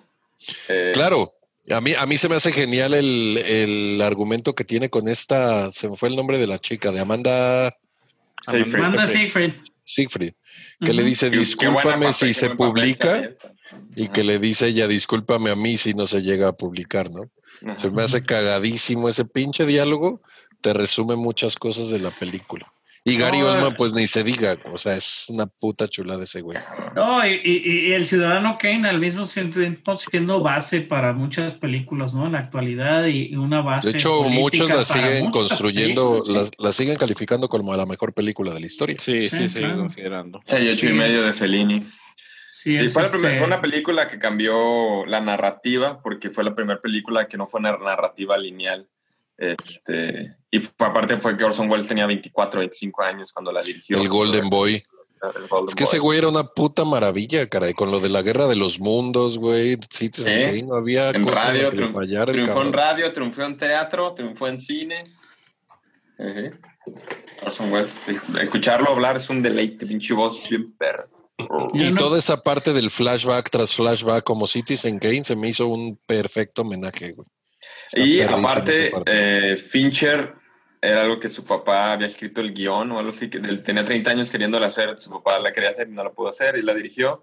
Y la película la hicieron toda, bueno, fue en digital, no fue con rollo, pero la hicieron como si hubiera sido Citizen Kane, con diafragmas, este, no como ahorita, que son abiertos bien cerrados, toda la fotografía, digitalizaron el grano, El digitalizaron... grano, ajá. Ajá, como Entonces ya si digo, lo fuera- hacían, ya lo hacen como por medio de filtros, pero está chingón. Sí, pero como Sí, es. Fincher, fue de frame por frame, no fue de que le pones el filtro y ya, fue de frame por frame, me pones la arruguita del negativo, me pones el celuloide que se quema aquí y todo eso. También eh, trabajar con Fincher debe ser pesadísimo. Gary Oldman se Pues quejó. lo dijeron, ¿no? De Ajá. las, de las 300 mil tomas, güey. Sí, Mm, Amanda también se quejó. Y Todo como dato curioso, cuando se, como dice Chava, cuando se escribe el guion, que lo escribe su papá, se tenía contemplado a Jodie Foster y a Kevin Spacey para los papeles O sea, de aquellos tiempos. en aquellos tiempos. en los noventas.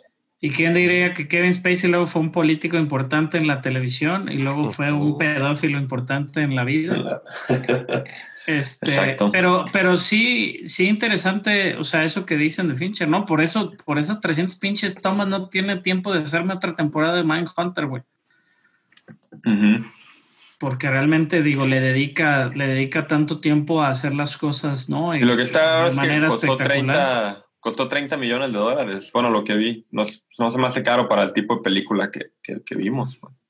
No, la verdad digo, y con Gary Oldman es garantía a cierto punto, ¿no? Y era como les comentaba, yo creo que es como la como la Roma para Fincher, ¿no? Con ese apego emocional hacia la película. Por lo de- como, muy, su como papá. muy onda, ajá, de la historia familiar que viene detrás de, digo, no por el blanco y negro, Sí, no, no, pero no, sí está, es sí está, es está mera interesante. coincidencia. Ajá, está interesante todo como el detrás, a veces que no lo sabemos, ¿no? Y Sí, estuve- recomendadísima. Estuve yo viendo el de Prop, ay, ¿cómo se llama, güey? En el Disney Plus. Prop Hunt. No, no sé si es Prop Hunt. Que buscan props, tal cual, pero es un coleccionista de, cosas. ¿Prop Hunter? ¿Sí es Prop Hunter? Ahorita te digo. Pero sí, de Disney Plus original. Este, pero por ahí en varias, este, por ejemplo, la de la, la pesadilla Prop antes de culture. Navidad, Prop Culture, eh, explica mucho del por qué se desarrolló así, obviamente todo el trasfondo y todo lo que tenía, y todos los años, güey, tardan mil años en hacer esa pinche película, güey. Y, y todo era, ¿no? Con este, en base a lo de Tim Burton, güey. Y también tenía todo un trasfondo Tim Burton del por qué la quería hacer y por qué quería hacer ese tipo de historia, güey. Que ¿La de es- Ed Wood? No, la de, la de Nightmare Before Christmas, güey. No. O sea, digo que él no la hizo y la dirigió, pero realmente Burton hizo todo, güey. Muchísimo. La produjo. Está muy padre. Está muy padre ese de Prop Culture, se los, se los recomiendo. Este, ahí está en el Disney Plus. El- los que vi también fueron los de 616 de, de Marvel. Están unos buenos y otros muy malos, muy lentos, pero están padres. Este, pero bueno, ya brincándonos a otra cosa, Mank, muy recomendada, ¿no? Recomendada por todos. Yo no la he al- visto, pero la recomiendo. Del 1 al 10, Clep. Ah, no me acordaba que tenemos. Tenemos que calificar Calificar. cosas. Ya como, Oh, ya no no hemos ido al calificado cine, ya no has calificado ni más. ¿Cuándo tenemos sin Pues, calificar una pues no ha habido nada, güey. A ver, No, eh, por eso digo, Tenet, por eso digo. Tenet, güey. Ya que si vamos a entrar en discusiones, ¿cuánto vamos a calificar a Tenet? ¿Ya la vieron todos? Yo no. Falta Rodrigo. Ah, Pero. Güey, ya, ya ni mi navegador ya no sabe la dirección de. de las calificaciones. No hemos calificado nada en años, güey. En el año. No, Sonic, creo que sí lo calificamos. ¿Cuál fue lo último? Bloodshot. Oh, Dios mío, Bloodshot. ah, yo me negué a dar mi calificación de Bloodshot. Yo no la vi. Yo ni la Me vi. rehusé a ponerle algo de calificación a esta película. Y ahorita ya Vin Diesel hasta videojuegos anda haciendo. Está bien. Es bueno para los niños. Y lo que hizo Bueno, Rápido está Ma-. Mank, si la calificaron Mank, conscientes, güey, de que no hemos visto muchas cosas en el año, pero también no se pasan de lanza, güey. 8-5. Mank. 8.5 machos. Pinche manchas, creo que es lo más alto que he calificado algo en la vida, güey. Sí, yo también le doy un No. 8.5. L- Les Miserables tiene 9 machos.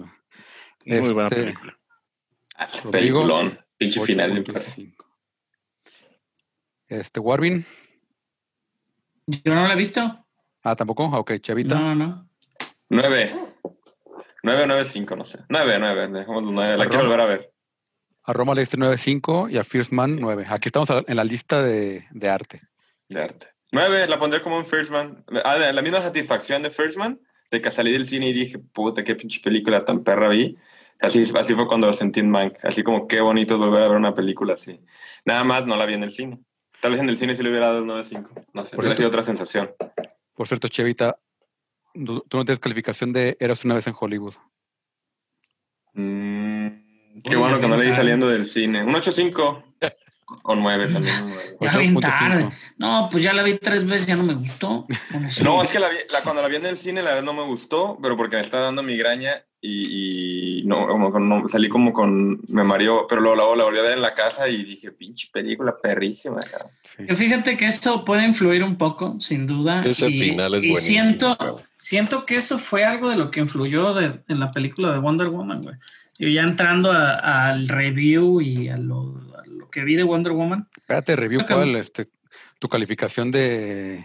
Ah, no ¿Ah, sé, yo? Yo Sí, ya la de. Eras una No, vez en no. Hollywood. ¿No la tengo? No, y Rodrigo 8, tampoco. 8, 8, 5. 8, 5. A mí sí me gustó mucho. A mí también, Sí, la, la escena final, güey, fue- es, es, es este, Sí, 8-5 también. le Classic. Tarantino, güey.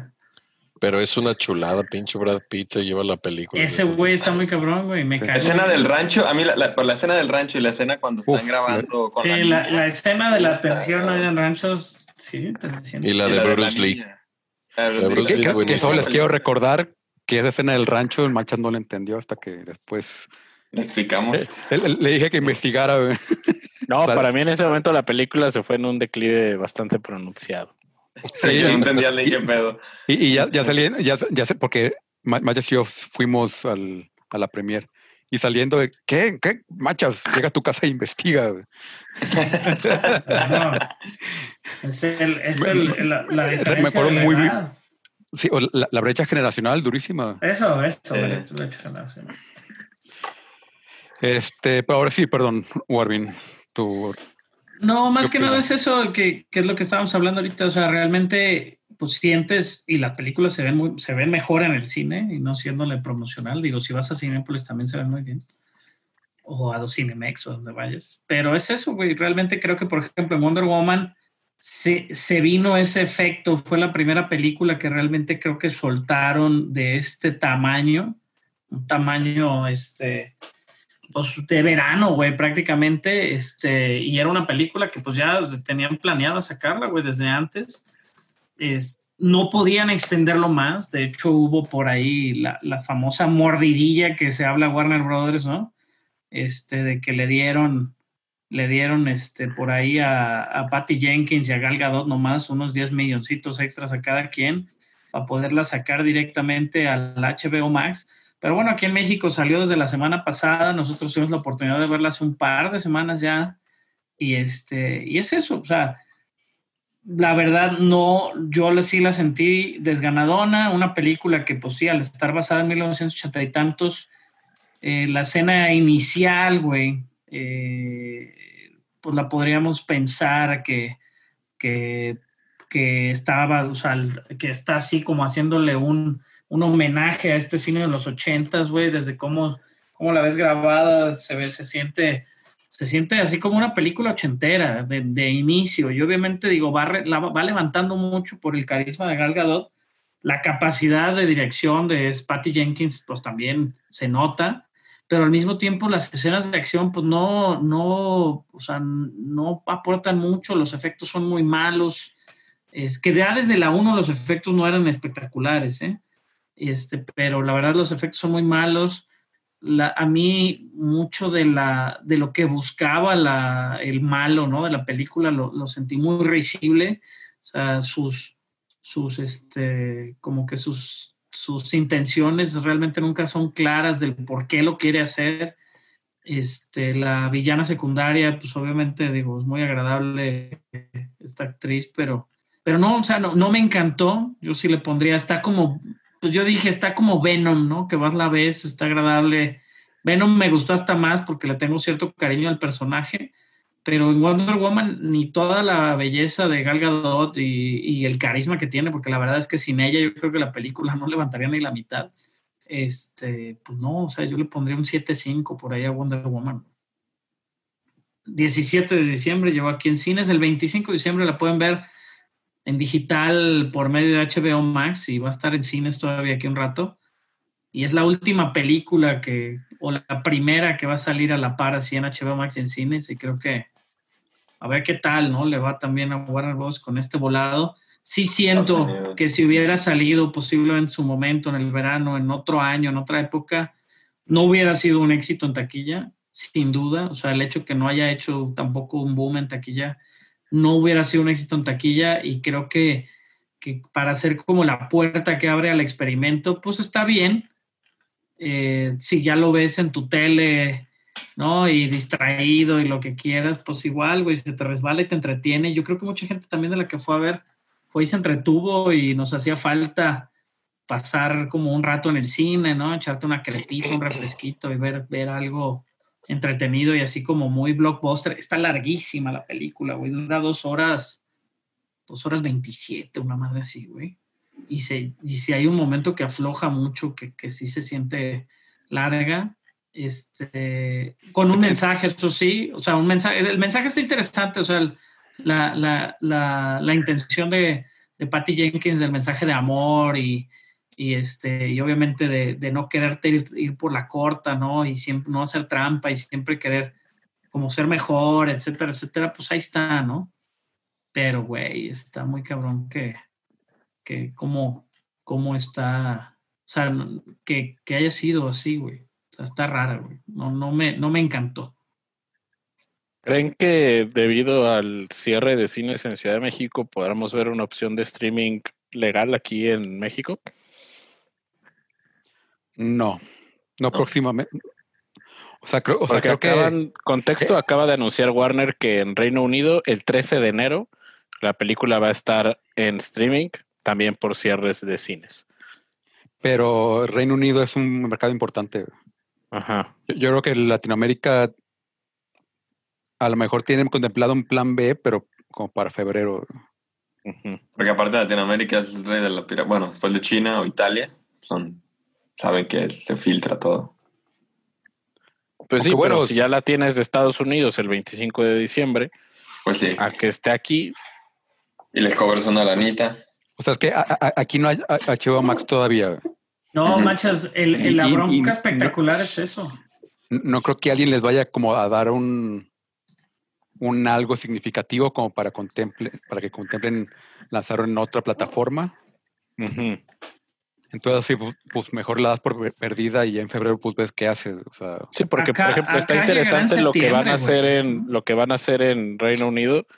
La van a tener en video on demand en todos los servicios en donde se puede comprar una película.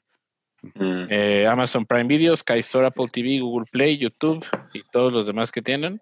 ese Porque tal vez es Está Cinepolis. interesante, pues. es- es el- es el- es- es el- el detalle. Comprar una película en línea.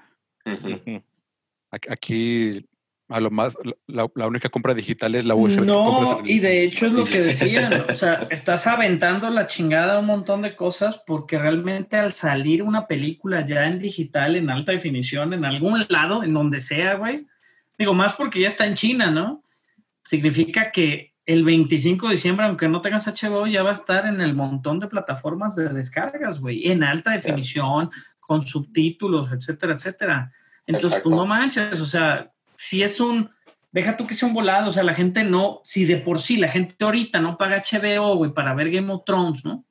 Que lo contrataba y lo contrataba un mes para aventársela toda, toda corrida y la madre. O sea, imagínate ahorita, ¿tú crees que la gente va a pagar la suscripción para ver Godzilla o Matrix 4, güey? Hay gente que odia Matrix, mi mujer odia Matrix durísimo, güey. Dice, esa pinche película que no sé por qué, güey. Alguien la, la maltrató en esos años. Pero realmente es eso. Con la o sea, primera. Sí, o sea, nadie va a pagar pinche HBO Max. HBO Max va a llegar aquí hasta pinche septiembre, güey, del próximo año. O sea, va a ser una locura. Vamos a estar primero en los cines viéndola. Qué bueno, güey, que vamos a estar nosotros en los cines. Vamos a estar pues, vacunados ya. Se va de, ajá, se va a desbordar ahí. Este, la, o sea, Warner Brothers se va a desfalcar, güey. No sé qué van a hacer. Se van a tener que Fue echar su para propia atrás. apuesta. Fue su propia Se van a tener que echar para atrás. Yo siento Ojalá. que los cines se les van a echar encima y se van a tener que echar para atrás, porque los cines también tienen jalada, güey. O sea, sí traen No, power. Aunque crean que no, hay gente que todavía generacionalmente disfruta el cine, güey. O sea, con la pantalla grande y todo, que- aunque puedas tener en tu casa la tele que quieras y todo, hay gente que disfruta la experiencia del cine. Entonces, pues, güey, no sé. Wonder Woman, pues como digo, 7.5, a mí no me encantó, pero pues bueno, es parte del, de- del fin de año, muy bien calificada en Estados Unidos, sin duda, güey. Este, yo creo que sí fue parte de una campaña de, güey, no hemos visto nada del cine, este, y va a salir en esta plataforma o va a estar en digital, véanla, güey. Porque tampoco hay mucho que ver, ¿no? Digo, vamos a tener, el día 25 vamos a tener Soul en Disney Plus, y yo creo que de Soul a Wonder Woman, creo que 36 mil millones de veces prefiero ver una película de Pixar. Al de Peter Doctor. No, aparte el 25 de diciembre dura muchas horas, puedes ver muchas películas. ¿Y qué más, pues? Pues ya sería brincarnos al excelente episodio, despedirnos. Nos vamos a despedir o vamos a las No, recomendaciones. no, no, otras recomendaciones. Vamos Pero, a todo. pero- pero antes, ya me di cuenta, la, la última película que le calificamos es The Old Guard. ¿Tú la viste, Rodrigo? Sí, Ya, ahí te va. Ch- Chavita le puso 6.5, Warby le puso 6, ¿Le yo le, bien? puse, yo le puse 4, yo le pondría cinco. el Macha le, gracias, el Macha le puso 5. Tenía calificación No, le de puse 8. 8. Ajá, es que dijiste 5. Machas. Ah, no, no, no, no, no, no. Perdón, es que en, en eso re- reafirmé el- lo que dijo Rodrigo, que le- él le puso 5. Macha le puso 8. Tenía calificación por medio de 6.13. Oye, pero ¿por qué pone- yo la califiqué? Yo fui porque yo le puse 6.5, se me hace raro porque a mí no me gustó. O sea, a nadie le gustó Gracias, Rodrigo. Machas. Machas estaba en un momento oscuro de la pandemia, güey. The Old Me sigue gustando bastante la película. The Old Guard es nuestra pe- primera película que tiene menos de 6. Ah. Pues bueno, bien no es cierto, perdón. Está Bloodshot que tiene 4. Lo siento, Vin Diesel. Eres el rival más débil. Sea, y, y- y eso que Chavita técnicamente es un 0, Me, me, Por- me rehusé a calificarla. con un 0 baja a 3. y, y- y Rodrigo tiene un no presentó. ¿Cuál es? Yo- Pero no le puse No cero, aplica. presentó, NA. yo. Mames. No, y la neta ni la voy a ver, ¿eh? Pero va a haber todo un universo. Pues bueno, eh, La segunda parte Ah, está- gracias. pero bueno, Bloodshot 4, 4. The Old Guard 5.9, bajó de 6.13 a 5.9. a 5.9. Está cabrón, güey. Me, me pareció importante. eh, Sí, sí, es- sí, claro, güey. Siempre. Fue la última película que Machas ha visto en el cine. No, Bloodshot. ah, Bloodshot, sí, sí. Bloodshot. Sí, sí. chale. Qué bueno que no vio Olgarda en el cine. Creo que yo puesto solo 10, güey. fue. Birds of Prey fue la última que vi en el cine, creo. Tenet. Vergas. Sí, ya, ya, ya pasó un rato. No, digo, yo, yo he ido al cine y les puedo decir que no va nadie. Más que yo. De hecho, cuando he ido, he ido solo, güey. Pero bueno, Pero bueno. entonces, Machas, tú Ah, no, un fuimos a ver Tenet tú y yo, Carlos, sí es cierto. Sí, Pues en teoría, pero lo aplazo un poco. Ok. Top 5 recomendaciones del do- do- 2020. Esto puede ser de lo que quieran.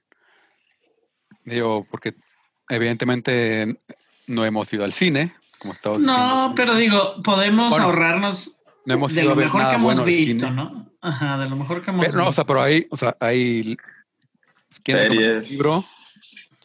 Creo que este, este fue un muy buen año para, para que no vea películas buenas en el cine. Este, hablando de series, pueden recomendar libros, pueden recomendar juegos, pueden recomendar. Yo recomiendo. Entonces, ¿cómo lo hacemos? ¿Nos vamos cada quien Uno, sus, uno, sus uno, cinco? uno, si quieres. ¿Mención cinco. honorífica se puede? ¿Mención honorífica? El 5. ¿Tienen que ser de uno al cinco? No, Con el pues cinco puede ser años. No, cinco, no, pero no, sin por, recomendaciones. no por cuál sea la mejor, Sí, pero ajá, cinco sí, o sea, recomendaciones. Cinco Sin orden recomendaciones. particular. Ajá. Sin orden particular. Gracias. Este, yo también voy a hacer una mención honor- honorífica. Nos, nos vamos machas de, de- de chico a grande y luego de grande a chico. Machas, Oh, Puta, soy más adulto. Eh, voy a primero a recomendar una serie que creo que, que nos unió y eso hacía falta. Tiger King. Oh, Esa Tiger dimensión- King. Esa, voy, esa a, dimensión honorífica. eh. voy a recomendar Tiger King, de verdad. No qué divertida serie. Eh, se acabó muy rápido el, el hype de, de Tiger King, pero si alguien no ha tenido oportunidad de verla, de verdad les espera una grata sorpresa. Entonces voy a recomendar una película. Traté de hacer algo como variado, ¿no? Es Eh, una nada hay- más. King. Es una nada más. Sí, es una, es una, es una. Y una Ya- ya- película. Ya dijiste Tiger King. Ah, Aquí lo todas al mismo tiempo. Ok, ok. Ya, pues. No manches, no. Tiger King. Tiger King. Muy bien. Chavita. Bueno, era mi mención honorífica, que bueno que la dijo Machas. Ah, yo, The Last Dance, también una serie documental de Michael Jordan, la pongo Oh, como recomendadísima y de lo mejor del año que vi. Bien. Muy bien. Eh, Rodrigo. Yo les voy a recomendar un documental, eh, Las tres muertes de Maricel Escobedo. Creo Mm, que uno de los mejores documentales que he visto, cómo va guiando toda la historia. Y es cagado porque se me hacía conocido el nombre del productor, no director, y es el mismo de las crónicas del taco. Cosas distintas, cosa muy distinta a lo que es ¿Eh? las crónicas del taco para mi gusto.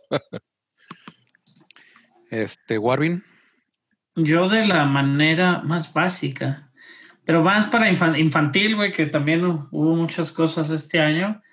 Estuvimos viendo y nos ha gustado mucho, se llama Magic of Disney's Animal Kingdom, ahí en Disney Plus. Está narrado, es un documental de varios episodios narrado por Josh Gad. Y está bien interesante, como todo el detrás de cámaras de los parques. Y este también el Imagineering Story, sin duda, de, de Disney Plus Perrísimo. como documentales de los parques de, de Disney están in- increíbles y, se los recomiendo mucho si les gustan los parques. Si nunca han ido y les gustaría entender la magia del detrás del por qué la gente quiere los parques, creo que son dos muy buenos, muy buenos documentales para que vean que, que hay gente que realmente pues vive feliz trabajando en esos lugares a pesar de- del montón de cosas ¿no? que tiene que hacer. Yo voy a hacer una trampa este. No, no, no. Voy a hacer un tecnicismo. Pero. Un loophole. Encontró un loophole en su propia Pe- pe- pe- reglas, cabrón. Sí. La Este, falla en la Matrix. en- Ahorita- sea- y ahorita dice las cinco el solo. Sí, ya las dije todas, adiós. Este, voy a hacer, este, no, o sea, es que sí, The Last Dance sí, sí me parece importante para que también en- en- entre en, en mi, en mi cinco me- recomendaciones del año. Ah, bueno, claro. O, sea, porque es una nostalgia no solo por, o sea, el otro es- está, está hablando con, con amigos de básquetbol y o sea, el, el, el básquetbol ya no es emocionante de ver. O sea, el, el deporte ráfaga ya no, literalmente como mi vieja mula ya no es lo que era. Y, Mm. y- y un poco también es por, por, por la lealtad y el por, eh, por, por lo mercenario que se han vuelto los jugadores, que les interesa más ver por, por, por lo personal que realmente ponerse la camiseta de un equipo y sentir ese equipo este, de manera muy fácil. No, en general en cualquier y- deporte, eh, güey. Digo, no nomás el básquetbol. Obviamente el básquetbol es más sonado porque marcan No, mucho la pues, diferencia, ¿no? Los grandes jugadores. O sea, y, y el básquetbol era un equipo de cinco y siempre tenías a un jugador franquicia que era, o sea, que sudaba sangre por ese equipo. Este, as- así fuera, o sea, un equipo que nunca iba a ganar nada con, este Reggie Miller, que tristemente no, no- le tocó ganar nada. Este, y era un super jugador, güey, y se desvivía por ese equipo. Este, y nunca más nadie en la historia va a hacer 8 puntos en 9 segundos. Este, 8 segundos este, reales, o sea, del, del, del reloj de juego. Sí, sí, sí, sin, que esté volando el balón. Este, Sin tiempo fuera. Es un punto por segundo, güey. Prácticamente sí, o sea, es, es virtualmente imp- imposible. güey. Este, pero bueno, después, en mi cuarto lugar, ahora empezamos la siguiente ronda de, de regreso. Te recomiendo Star Trek este 2020. Este incluye a Picard y a Star Trek Discovery tercera temporada. ¿Es? ya dijo todo su, su No, no, no. Hizo trampa. Super lupo el No, total. está, No, no, está- no. está recomendando cosas de Star que- Trek, güey. Star Trek, Star Trek, todo lo que sacó Star Trek, bueno, no es todo lo que sacó Star Trek, no estoy recomendando este la, la animada. Pero ya hizo mención de, ¿te checas? Otro lupo.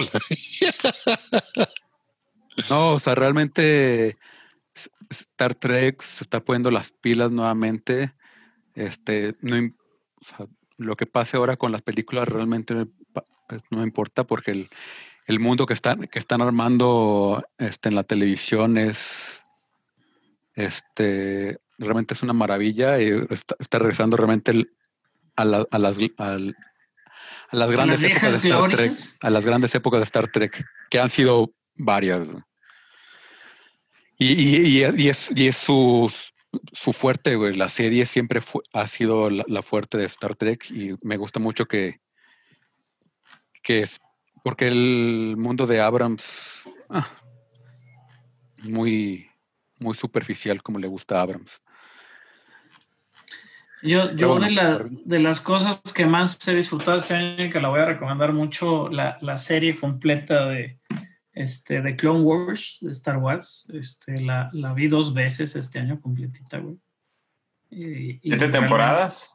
Las siete temporadas, sí. De hecho, ahorita están estrenando como poco a poquito la última temporada ahí en Disney Plus, pero eh, eh, muy interesante, obviamente, lo que hace y, y es pues ya de Filoni, ¿no? En, en- en su máxima expresión, este, que pues obviamente, digo, si nos fuéramos a lo obvio, ya hablaremos de la serie estrella del año, que yo creo que va a ser la última recomendación de todos, Eh, pero realmente sí, The Clone Wars eh, abre mucho el espectro para la gente que nunca ha tenido el alcance, ¿no? Desde abrir el espectro de lo que son el, el universo de Star Wars, Clone Wars por ahí. Digo que sí, con episodios sosos sobre los robots o episodios chafas de Jar Jar Binks. Tienen muchísimos episodios llenos de carnita y de, y de muchas capas de, de cosas que ahorita han estado mencionando en estas series y se vienen varias series de televisión de Star Wars y varias películas de Star Wars que pues bueno, pues, este lore y esta, ¿no? Todo el canon ha crecido gracias a esas películas. Y pues digo, si entras en un loophole, pues también podemos recomendar Rebels, ¿no? Que es una super serie de, de Star Wars, este, que también este, no la he visto este año. año. Ajá, aunque Esa no la he visto este año, pero, pero bueno, 2020, las siete temporadas. y- Dos- Ajá, son- 2020. dos- 2020. Yo por eso no voy a decir por trade. Bueno, yo, por yo la sí me temporada, yo la temporada número 7 de Clone Wars y pues de volada de, pues, de- se avientan las otras seis. Sí. Que, que- que fíjate, curioso, nunca he podido terminar, o sea, no puedo, o sea, es, tiene algo Clone Wars que no puedo. Y dije, bueno, me aviento nomás la última, y no pude terminarla. No sé, algo tienen que no. El, Hmm. lo- lo- no Algo sé. pasa que no lo puedo el- seguir viendo. El, el- el- el- el formato, no sé, es, es demasiado filoni para mí. Sí, es que sí es un, es un formato este, interesante, ¿no? No, digo, Sí. diferente también. Sí, bueno. y, y- la, la estructura de los guiones, pues, lo- los, diálogos, creo que son los diálogos probablemente. Un- un- una serie que tenga diálogos que no, que no me gusten, güey, difícilmente me, o sea, me, me repelen. No sé, no sé qué es. Y, y me gusta el arte, me gusta el, en, en- en sí las historias, o sea, si las leo en Wikipedia me gustan. güey. Sí, Pero- por supuesto. En fin, este, ¿Qué más sigue por ahí, Rodrigo? Yo ya, le toca machas otra vez, ¿no? Eh, Ah, yo les Machas. voy a recomendar. No, vamos de bajar arriba para abajo. Vamos ¿no? para abajo, atrás. Ajá. tu, segunda recomendación. Ajá. Ah, bueno, venga. Este, una película que me divirtió mucho, también se me hizo un guion súper chingón, The Trial of the Chicago Seven. Ah, Qué. De buena lo mejor, de lo película, mejor de este año también. siendo- el guion bastante dinámico y este, muy, muy buenas actuaciones. Yo, por, yo, yo, yo sí escucho una que dicen ustedes y yo pensaba decirla, porque como tengo varias, digo, ah, qué bueno que la dijeron, también se recomienda. Eh, yo ahorita voy a decir Better Call Saul, que para mí una de las mejores series del año, eh, superior muchísimo a, no, no mucho, pero superior a lo que fue Breaking Bad. hay un capítulo en esta nueva temporada que a mí Osimadias está ca- catalogado como el mejor capítulo de Breaking Bad. Ese capítulo se me hace superior a Osimadias, eh, que de hecho lo dirige Ryan Johnson, el de Osimadias. Eh, entonces, Better Call Saul, eh, a mi punto de vista, es de lo mejor que tiene Netflix y de las mejores series del de, el año. Machas. Yo les voy a recomendar una película que encuentran en Netflix, I'm Thinking of Ending Things, una de mis películas favoritas del año. Eh, algo Kaufman. diferente, sí, la nueva película de Charlie Kaufman, algo diferente, algo que no se ve todos los días y es de esas películas que vi una vez, me encantó, pero no la voy a volver a ver, pero eso no, no quita que me haya encantado y que se las recomiende. A que Eh, la vean. ¿E- e- ¿Es un Dance in the Dark? ¿Me ¿Estás diciendo? Este, Tu número tres, Machas. número tres machos. Ah, mi número 3 les voy a recomendar Relic. Es una película de terror bastante, bastante buena. Ahorita eh, estuvo hace unos días disponible, creo que por 48 horas en Cinepolis Click. Por ahí la tuvieron los cabos, así que si le van buscando la pueden encontrar. Sí, está padre. Ajá, muy, muy buena película de terror. Así que les recomiendo Relic. Vale. Bien. Eh, yo en número 3. Yo, bueno, te habíamos dicho Mank, puede remontar Mank o ya se quedó recomendada. No, porque no, para está bien. Sí, ponla, ponla. Está bien, digo, ya no hablamos mucho de eso.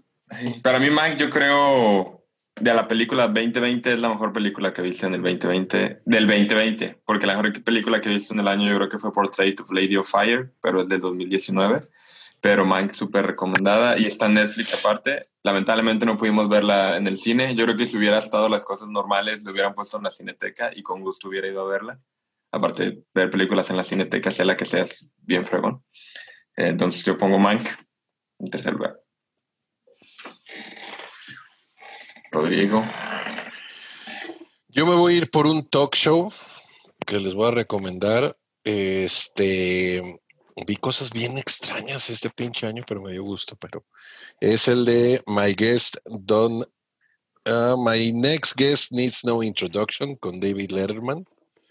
Cualquiera de las güey. tres, cual- Cualquiera de las tres temporadas es genial. Este platica con. Bueno, les voy a decir de esta última temporada. Esta última temporada es Kim Kardashian, Robert Downey Jr., Dave Chappelle y Lizzo. Y básicamente son cuestiones como muy personales, un talk show de no Chappelle normal. Está espectacular, güey. El de- está el de- buenísimo.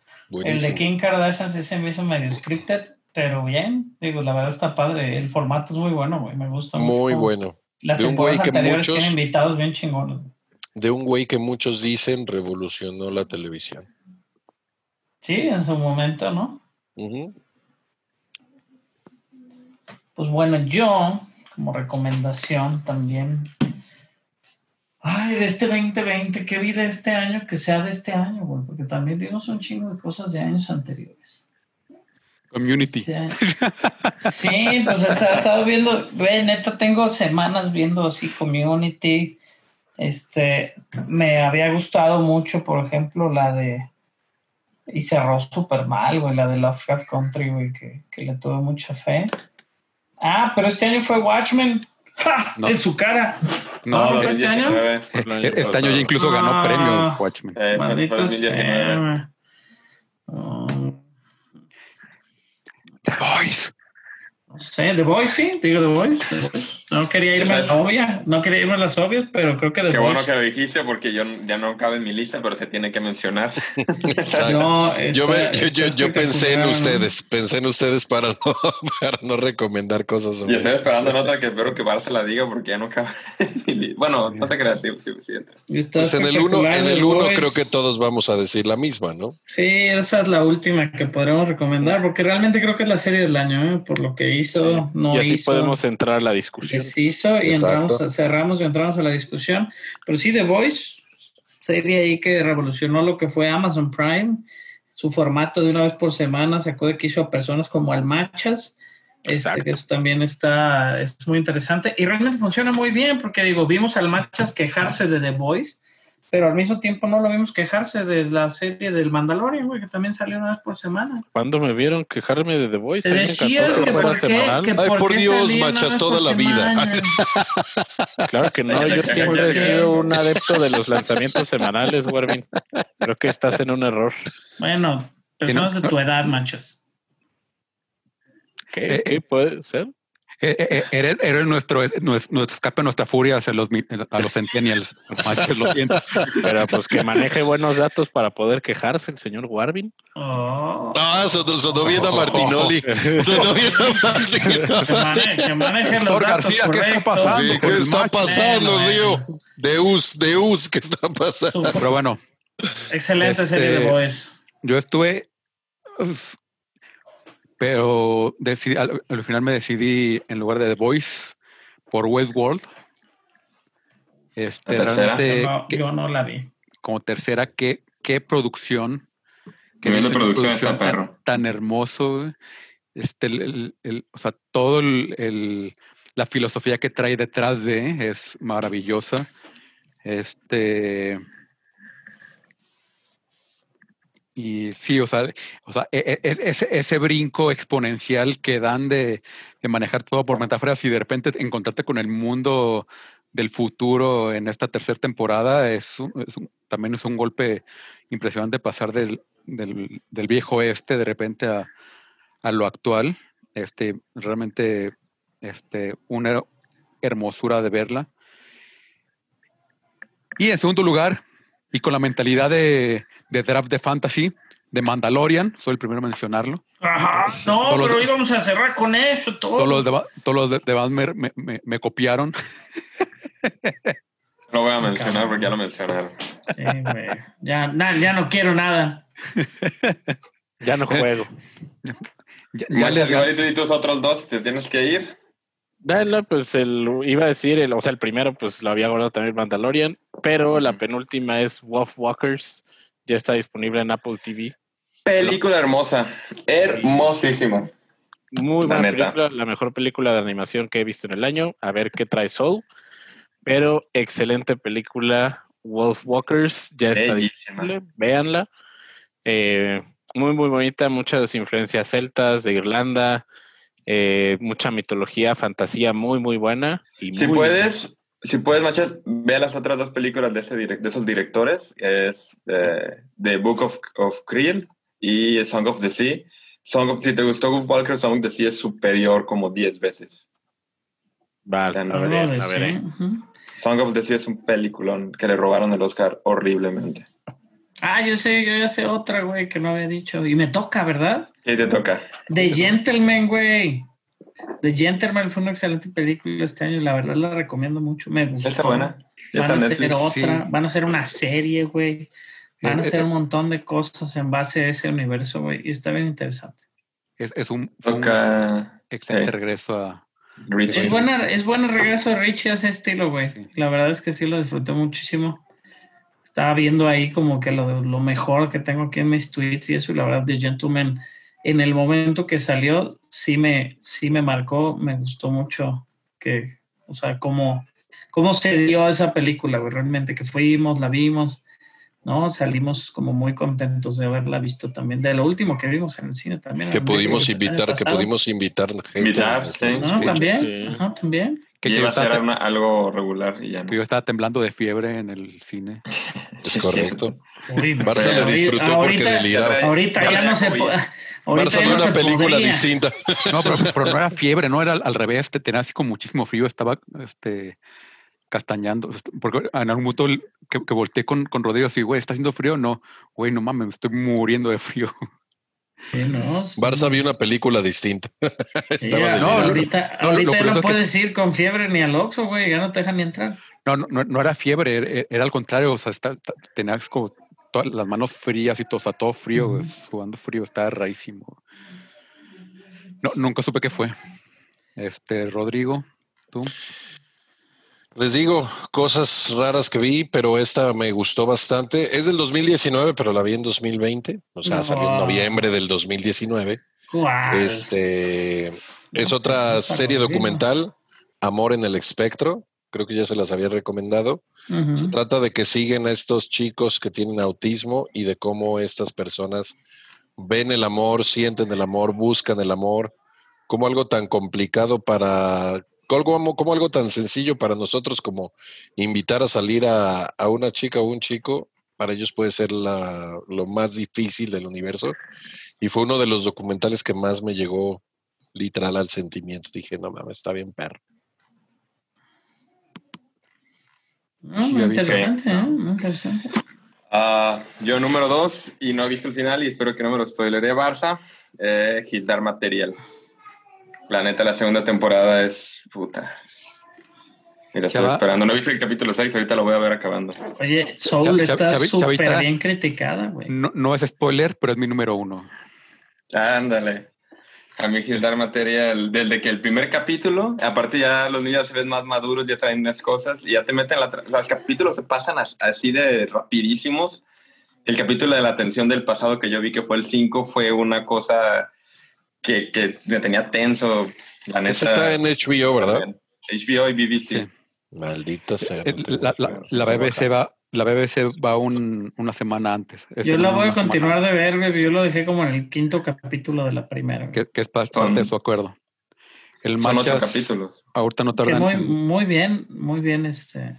Está padre, también la primera temporada. Sí. Porque ¿Qué como te vas, nos ¿Tienes ya que grabar, grabar tu otro podcast? No, no, tengo un pendiente, pero creo que sí alcanzo a platicar un rato del mando.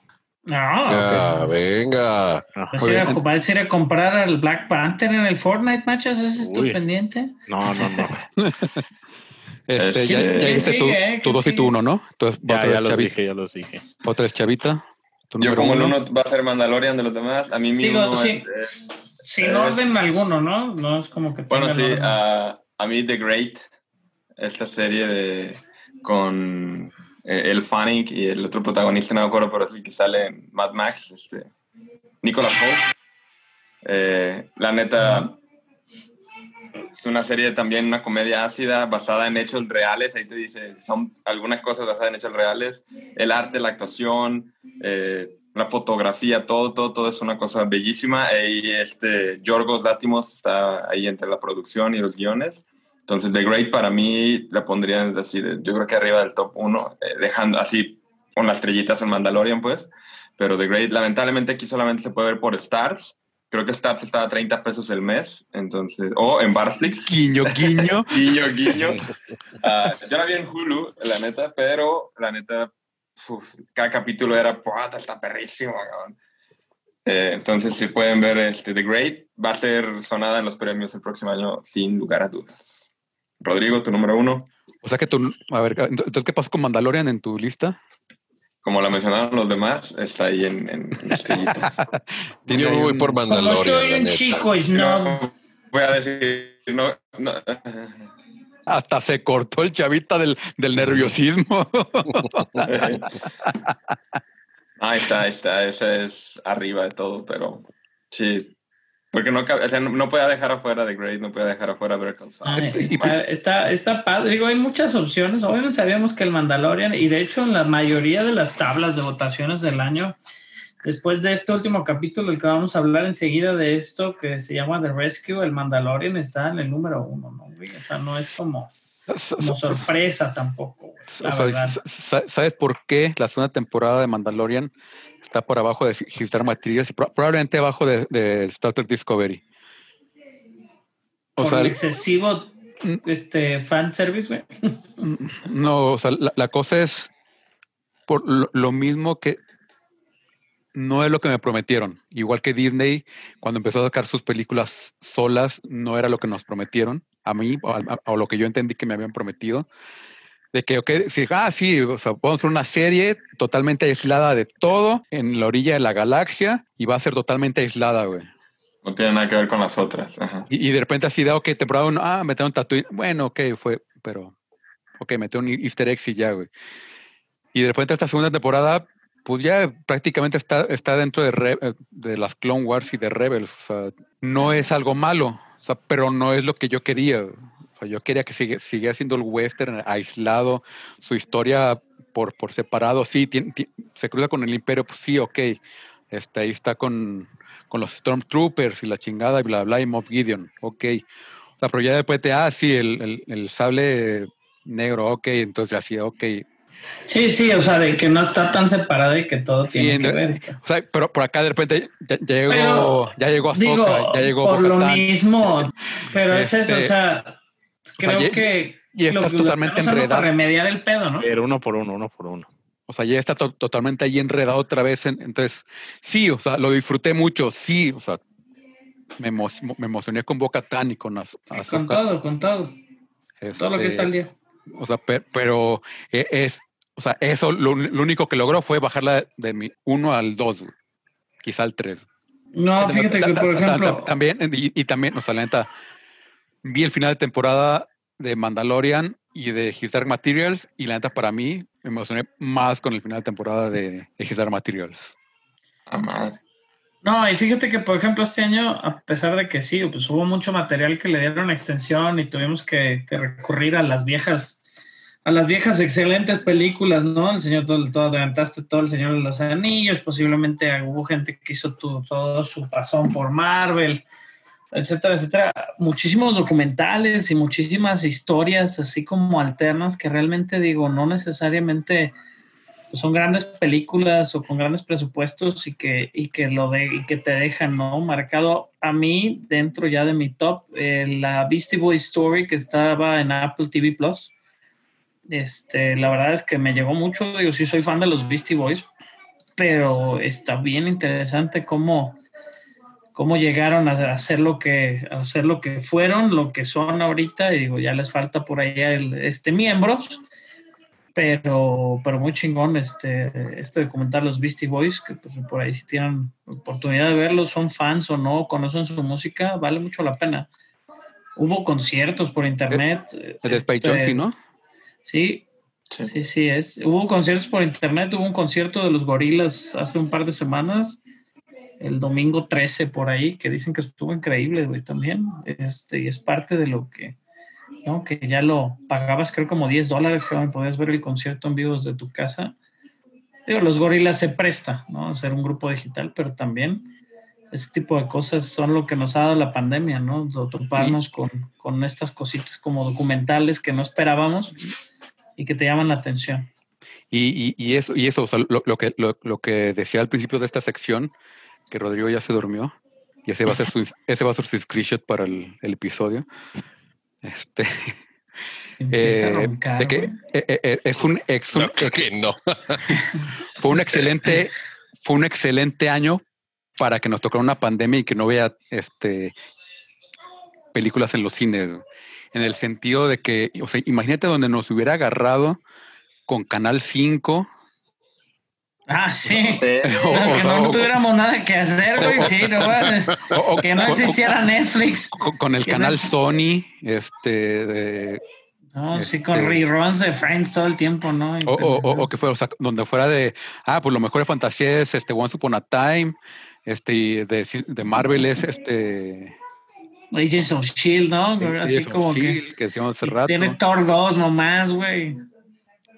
Sí, no.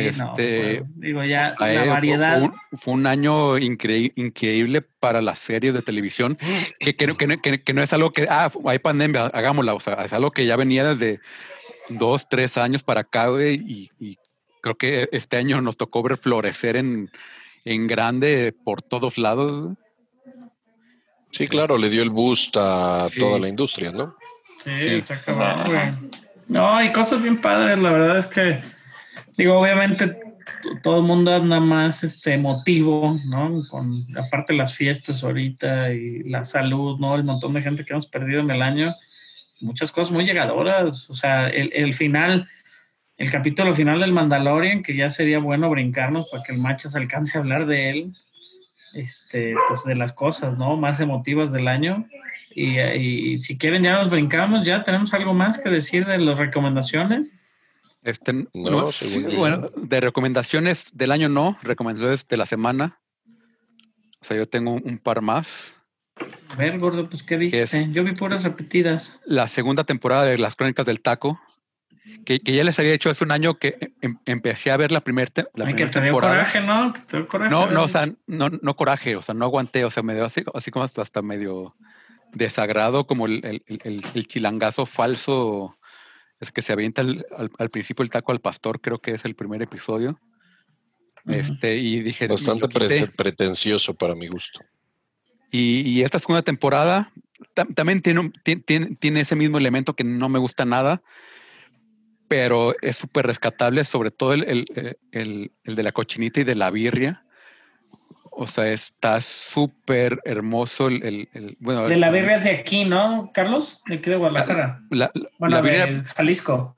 vi- viene, viene mucho de aquí. Este, digo, viene por supuesto, también, ¿no? por supuesto el chololo que ti- tiene un hor- hornos impresionante. Este, pero también, por ejemplo, Y viene la Tijuana- tatemada del chololo está perrona. Sí, o sea, pero, pero, por ejemplo, de, de la birria viene un, un inglés que vende en Aguascalientes porque es este, atendiendo el, el negocio del, del papá del suegro. Este. Sí, o sea, que, que vivían en, en Inglaterra y que le dicen al, a, la, a la hija, es, oye, oye hija, pues ¿por, por qué no se vienen acá? Ya tienen el puesto de tu abuelo. Y que le dijo al, al inglés, pues vámonos. Pues vámonos de retache. Vámonos. Y se la fueron llevando a Aguascaliente, imagínate, de, de vivir en... Y la birria, la birria para mí es difícil, ¿eh? De que pegue la birria para mí es difícil. No, pues, eh, eh, es, el, es el negocio del abuelo en el mercado Juárez de Aguascalientes. Sí, algo, Mm. algo espectacular, ¿no? Sí, Ah, no, no, no, pero o sea, yo, por ejemplo, me refiero a que unas tortas ahogadas, güey, son como un oxo, güey. Todo el mundo piensa que las puede hacer, la birria no es ese Ah, no. Sí. Todo el mundo puede hacer una torta ahogada decente porque va al mercado de Atemajac y, las, y compra todos los ingredientes. Sí, claro. Y, y- y ya tienes una salsa, una... Sí, no, la birria es todo un proceso, güey. Sí. ¿no? La cochinita es lo mismo. Y, y, por ejemplo, a lo que no sabía la, co- eh, la cochinita de Yucatán, es que allá hay este, una raza de cerdo que ya es... Este, o sea, son raza- cochinitos para la es, cochinita. es una raza reconocida mexicana, que es una mezcla de cerdo asiático y cerdo europeo. Este, Ah, y, y ya estuvo cerca de, de extinguirse hace varios años y la rescataron un grupo, de, un, como un colectivo, un, este, un- una cooperativa de ahí. La otra es... Como el este, Henry Goldwyn, ¿no? Que es asiático y europeo. Sí. Y digo, y en, en esta segunda temporada viene, viene hasta, hasta el, tapo- el taco gringo, que Ah, que, que le- Que- que- tortilla chip. sí, que sigue sin antojárseme, pero está interesante la historia detrás de. Y la otra es la de Rompan Todo, que es est- esta, Ah, el documental del rock. este documental del rock, que si bien se me hace que está demasiado cargado, o sea, se nota demasiada la influencia de Santolaya como, este, Productor. como productor ejecutivo de la serie y de- al, fi- al final terminan a- hablando puros producidos de él, o sea, la, la última parte. O sea, se saltan este, a Natalia Lafourcade, por ejemplo, que me parece a- al- algo súper importante este, a nivel México. Pero ya tiene otro documental con The Killers, Dua Lipa y Natalia Lafourcade, el de creatividad. Ajá. O sea, pero de todas maneras estamos hablando de, haber estado, exacto. de- de- de rock latinoamericano y me Sí. parece algo importante. Este, pero bueno, no, y, y ya porque al, al- al final le da mu- mucha import- importancia al, al- levantón que está teniendo ahorita el, el rock por parte de, de las mujeres en Latinoamérica. Exacto. Y así de, güey, y, sea, y- y más aún, ¿dónde está Natalia Furcade? güey? Pero bueno, o sea, eso se, se me hace como demasiado, se- al final como se, se- se fueron por el lado fácil de, ah, ok, pues Santolaya, pues tráete a, a los tuyos. Pero vale ya. la pena entonces la de rompan todo. Sí, o sea, sí está, me, me gustó mucho y la vi con mi papá y o sea, está, está bueno. Y digo, o sea, de, de los suyos es Julieta Venegas, este, Café Tacuba, Mo- Molotov, o sea, o sea, Sí, su- pues los, de los nuestros suyos es- también, son los entonces- pesados también. No, o sea, Y claro, los marcaron pautas. Sí. Este, no me gustó que no mencionaran al personal. Me gustó que mencionaran. Tú que eres bien fan, güey, sí, pues sí. no, y, y- y- o sea, y realmente es. del, del rock, además folclórico, que, que también de ahí o sea, está botellita y está cafeta. Este, es, es un ejemplo. Me, me gustó que mencionaran a Rodrigo González, el profeta del nopal, y que mencionaran a Cuca. La cuca. Este, pero bueno, Yo, salgo en un, yo salgo en un Blu-ray de cuca. muy bien. En, el- en la arriba concha. de la gente. La. Ajá, la concha el- cuando cumplieron 15 años. Muy bien. Arriba de la gente haciendo crowd. Pero bueno, ya para cerrar esta sección este, y nuestro, fa- nuestro falso final, al final se mueren todos. Je- Jeremy Bullock, el, este, el, Boba Fett debajo del traje. El, el Boba Fett, este, ahora solamente detrás del traje porque su voz ya la cambiaron en las ediciones remasterizadas. Ah, también. Sí. Sí, sí, en las remasterizadas le quitaron, le cambiaron la voz. Este, y es este. Es Django. Mm. Eh, la voz no, no es la primera persona en, en ser donde. Murió Boba Fett justo cuando Boba Fett está en auge absoluto, güey. Qué coincidencia tan extraña. que, que viene su nueva serie. Eh, pero bueno, nosotros nos despedimos ficticiamente, momentáneamente, Vamos a temporalmente. seguir con el spoiler talk del Mandalorian para el cierre del es. episodio número 200. Muchísimas gracias por escucharnos. En el final se mueren todos. El final se mueren todos.com. Pásenla Muchas gracias por escuchar en, en este 2020. No- no- nos despedimos nuevamente ya del 2020 en nuestro próximo episodio Posada. Honorario. Episodio posada, me agrada eso. Eposadia. Eposadia. Este, con concursos, baile, este, y jaripeo Cena, baile, show. Y trivia. y trivias, lotería. Hay que jugar una lotería virtual Este de show. Pero bueno, Dale, Se abrió la caja de, de Pandora. Sí, nos güey, vemos la próxima, escuchamos la próxima semana. Pásenla bien. Feliz Navidad. Estamos de regreso. Ah, feliz Navidad. Cuídense. Cuídense y Nos vemos. out. Sigan Cuídense. escuchando para el spoiler talk del Mandalorian. Uga, uga, uga. Chao.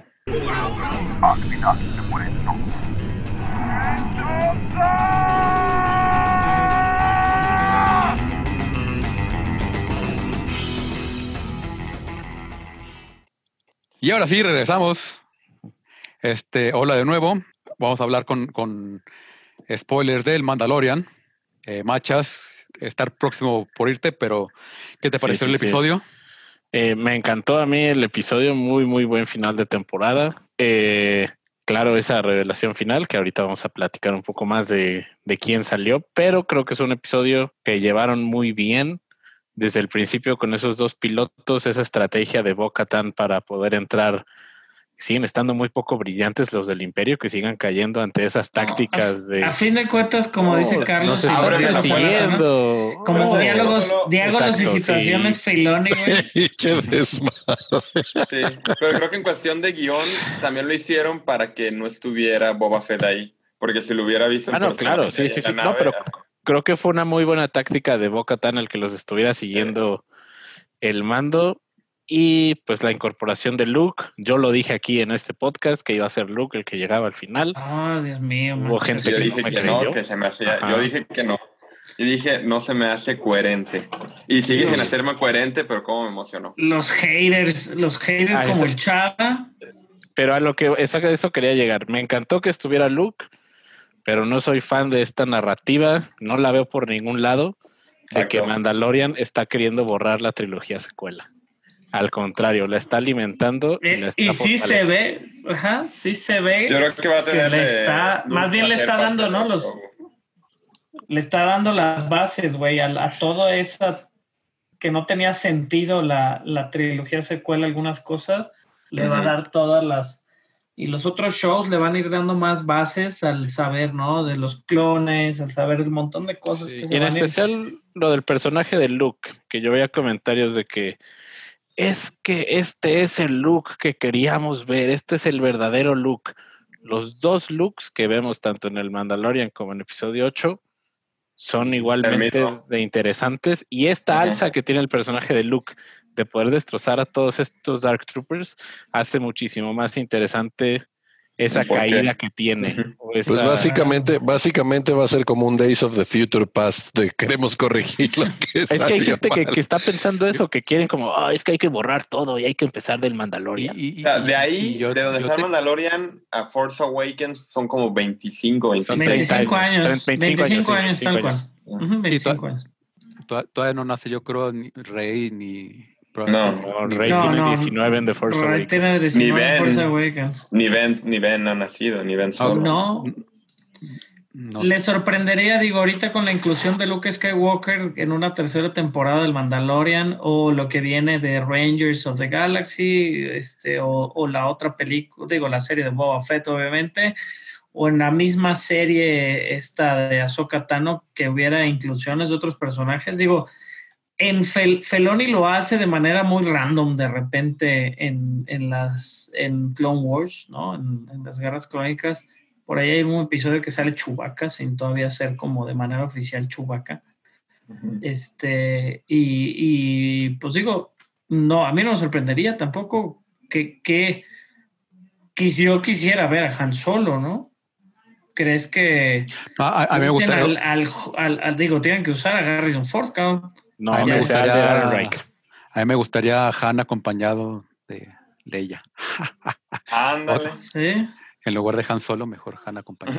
Van Sí, acompañados. no, no, pero es eso, o sea, ya es esa época, güey, realmente, o, o algún otro, manchas algún Lo- otro lo- lo- personaje, lo- güey. Lo que a mí me da muchísimo miedo es que todo este Mandoverse, como ahora de a partir de ahora lo voy a llamar, este, El con- mandoverso, el Mandoverso se convierta en todo lo que usted este, quería saber del- de, las secuelas y, y- y no se atrevía o no le sabían contestar. E- Eso me da miedo de que, que, eh, eh, empiecen a querer parchar es todo. gran, es un ahí. gran peligro, güey. Yo en algún momento lo mencioné, o sea que era muy difícil crear algo nuevo sin estar basado en la, en la saga Skywalker. güey.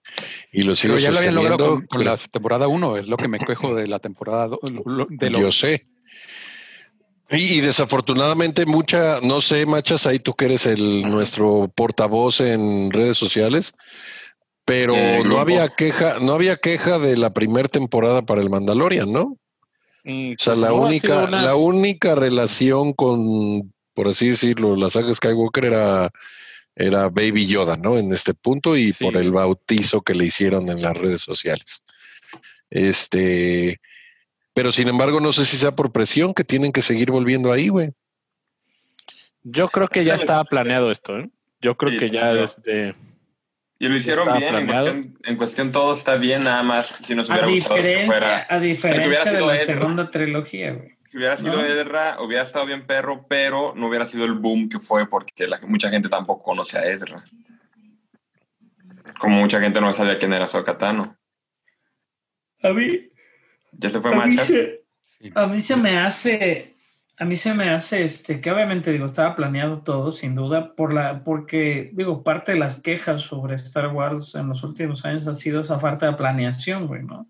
El desorden que causaron estas secuelas, este, en la historia, ¿no? Y, y creo que esto está un poquito sí pensado y ojalá no sea nada más para parcharlo todo o para vender juguetes, pero la verdad es que creo que, que, que sí, o sea, el hecho que esté un poquito, digo, tienen que agarrarse también de cosas anteriores como para jalar a cierta audiencia y que les llame la atención, porque pues si fuera sobre puros Mandalorians, la guerra en Mandalor, etcétera, etcétera, etcétera, pues había gente que igual eso le vale madre, ¿no? El sable Pero- negro, Pero por lo mismo otro- vienen esos diálogos. Pues sí, pero primero, o sea, tú lo puedes decir así, güey, pero mi vieja no va a ver Clone Wars, güey, ni va a leer libros, güey, ni va a ver películas. No, no, o sea, digo, o sea, o sea, para, para meter todo es- todas esas cosas, para eso tienes otras 10 series que vas a sacar, o sea, Sí, claro. ¿sabes? O sea, Digo, no, y es eso, ojalá el mando brinque por sí solo y las otras series nos empiecen a dar beats de una y otra. O sea, por más que saliera Luke en esto y le dieran una escena prácticamente espejo a la de Darth Vader, güey, para levantarlo a nivel Dios, así como levantaron a Rogue One a nivel Dios por la escena de Darth Vader, güey, están lo mismo, es puro fanservice, pero Sí. digo, va- es un momento donde creo que estamos abiertos al fanservice y, y, y decimos gracias, ¿no? Gracias por el fanservice, lo necesitaba, necesitaba esto Sí. para cerrar el año. Pero si ya después, en seis meses, güey, ya con cabeza un poquito más fría, empezamos a analizar el Mandalorian, pues posiblemente sí es puro fanservice, güey. Los diálogos no son excelentes. Las actuaciones, yo, yo siento que Esposito aflojó muchísimo en el, en el último, el último episodio, a pesar de que, por ejemplo, ahorita estaba leyendo, güey, en Las Vegas puedes apostar a que Giancarlo Esposito va a ser el Doctor Doom y él va ganando en las apuestas. O sea, ya en Las No Vegas puedes mal. apostar a lo que sea, güey. No está mal, realmente sí está en un nivel que es un excelente villano. Pero, güey, está al, nivel de Mendelssohn hace dos años que lo usaban para todo de villano. Ahora Oye, es pero el la- villano de The Voice. El villano de esto, el villano del otro, güey. Basta, cabrón.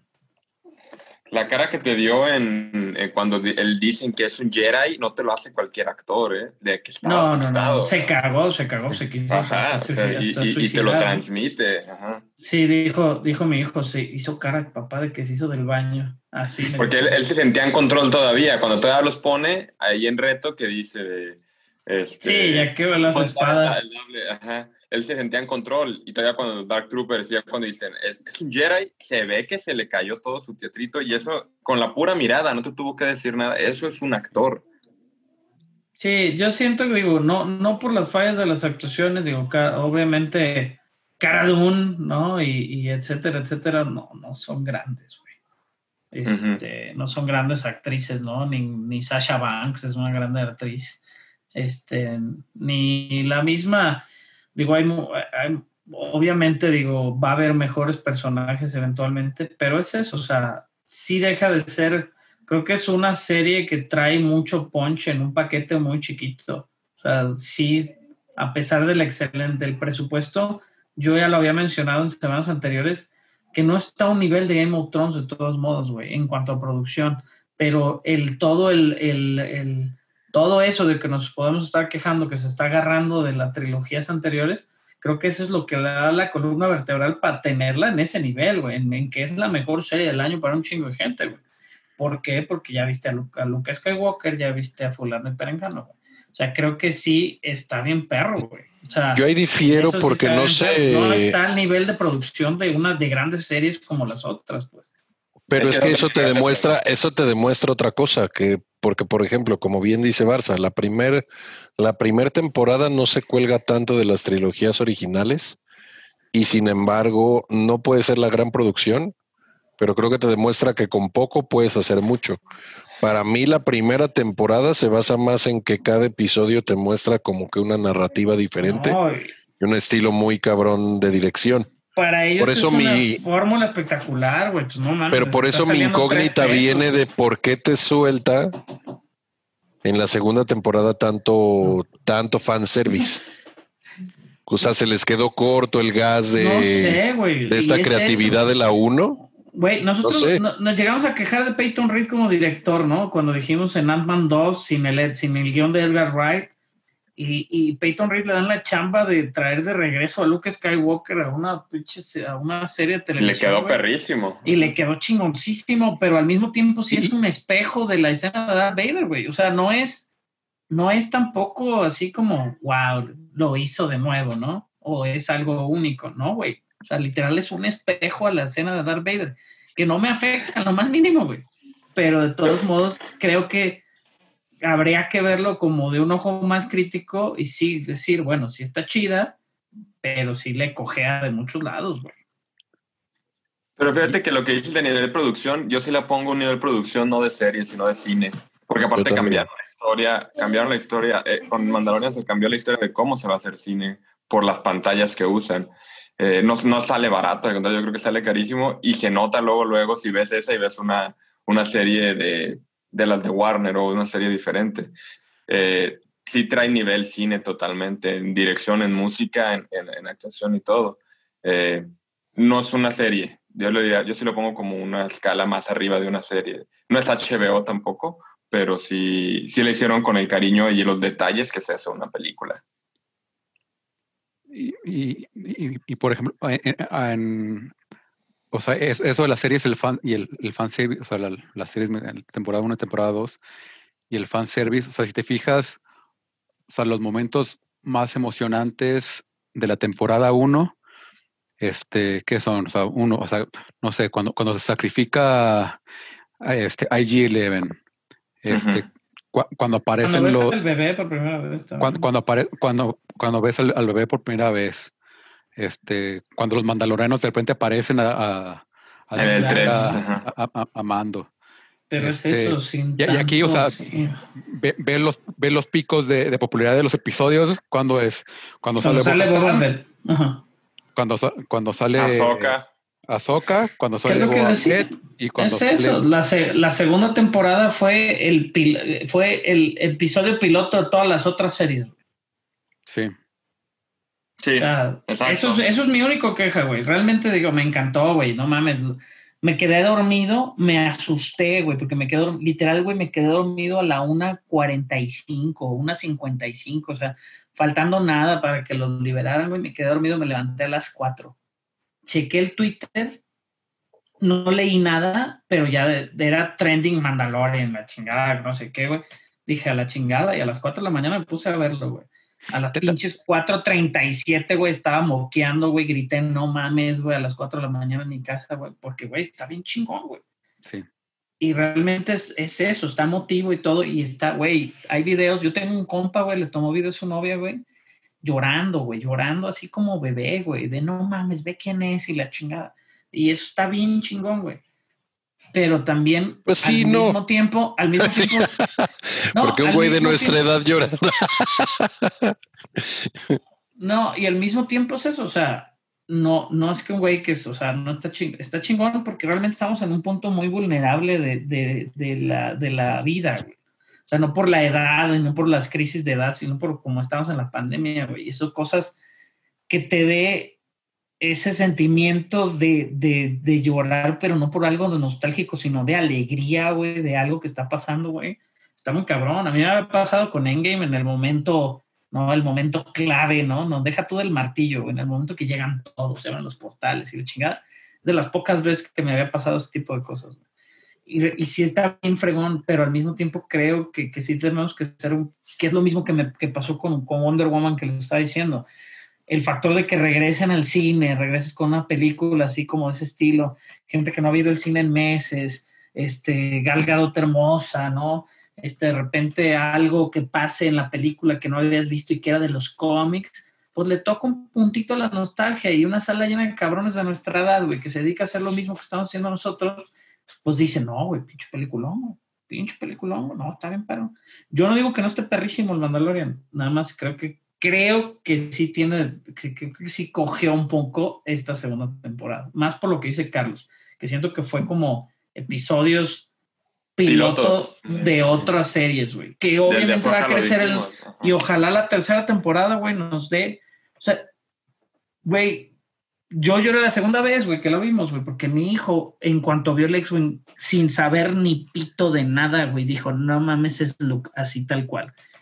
Y yo me volteé y me decía, papá, es Luke, es Luke. Y me volteaba a ver y le dije, así como, ya nada más cuando me vio la lagrimita así en el cachete y le sonreí y dice, sí, es Luke, ¿no? Güey, yo no carburé a mis 4 de la mañana, no carburé que era Luke Skywalker hasta que prendió el sable, güey. Y, y un niño, ¿no? Un niño que, que, que, que le gusta este pedo, güey, carbura desde que ve el X-Wing, dices, no mames, güey, pues está bien chingón que estás haciendo Star Wars, güey. El Machis traía por ahí un comentario, ahorita le voy a preguntar algo que dijeron en el grupo de, de Star Wars de Facebook, güey, que lo puso de mal. Ah, sí, dijo que iba a poner. Ahorita le pregunto, pero pues no sé qué sigan opinando ustedes, digo, de, de esto, güey. O sea, digo, yo sí me gustó un chingo, sí me, me encantó el episodio, güey. Tiene 100 de lo que quieras, pero creo que sí están jugando con nuestros sentimientos. No, y está Sí, bien, o sea, y la serie no es mala en general. Ajá. Exacto, lo como dijo Machas, lo construye, lo construye y lo eleva muy cabrón. Y el Malo que hubiera sido con puro Deux o que hubiera sido de que nomás te voy a aventar esas referencias por nomás, nomás te voy a poner a los personajes por nomás. La forma en que está construido y la forma en cómo está dirigido y cómo va llevado y cómo se va dejando la historia es lo que hace que sea emotivo. Este, No nomás por aventárnoslos. Yo también hubiera sido mejor, como dice Barça, que, que no, que no jugar con esos elementos. O sea, Si hubiera sido Elra, hubiera estado, hubiera estado bien perrón, pero no hubiera sido la misma Sí, emoción. el impacto, nada. La- nostálgico, ajá. Sí, pero- no. Pero sí es eso, también es la narrativa es muy básica porque es esta narrativa western, ¿no? Del malo, el bueno y, y, y lo básico de la, esa narrativa de Ah. fantasía que habíamos dicho del caballero que tiene que matar Sí. al dragón. A mí mi, mi- mi- mi capítulo favorito de la segunda temporada sigue siendo el primer capítulo. Ah, para mí, pues fuera del de Luke y Sí. todo, el primer capítulo lo sigo viendo y, y decir, esta madre está perrísima, cabrón. Es, Y, y de quita- y quítale el Boba Fett, como es la- lo que está contándote. Ajá. es que el, el primer capítulo todavía es temporada una prácticamente. güey. Ay, cabrón, ya habrá, ya habrá Sí, que y es un western, ¿eh? 100%. Hasbro acaba de anunciar, güey, en el Mando Monday, el día de ayer, güey, anunció al Dark Saber como una réplica. Ah, sí, sí. vi. Obviamente, digo, yo no tengo espada, pero ya quiero una desde hace mucho. Ese Dark Saber puede ser parte de. Yo la que quiero es la de Luke. Muy bonito ese Dark Saber, güey. Y desde que sable verde, ¿no? Que, sí. que, que, Yo que siempre que voy a Star Wars, la que veo es la de Luke, la que siempre he querido comprar desde que fui a Star Wars Land el año pasado. Pero pues son 250 dólares, cabrón. Obviamente la versión rearmored o repintada del casco de Boba Fett también fue anunciada como el Mando Monday, güey. Y, y bueno, digo, obviamente ha sido un cash cow el factor del, de The Child, ¿no? Este Grogu que por más que le digan le van a decir Baby Yoda para siempre. Pues eso Eh, eh, también es clave, que- güey. que- Es que- un que clave, eso es la clave del éxito del programa también. O sea, que sea relacionable, el hecho que hayan hecho el, el monito, güey, que se mueva y todo eso también es clave, güey. Sí. Sí, claro. que estaba pensando eh, eso de, de que la gente le va a decir Baby Yoda.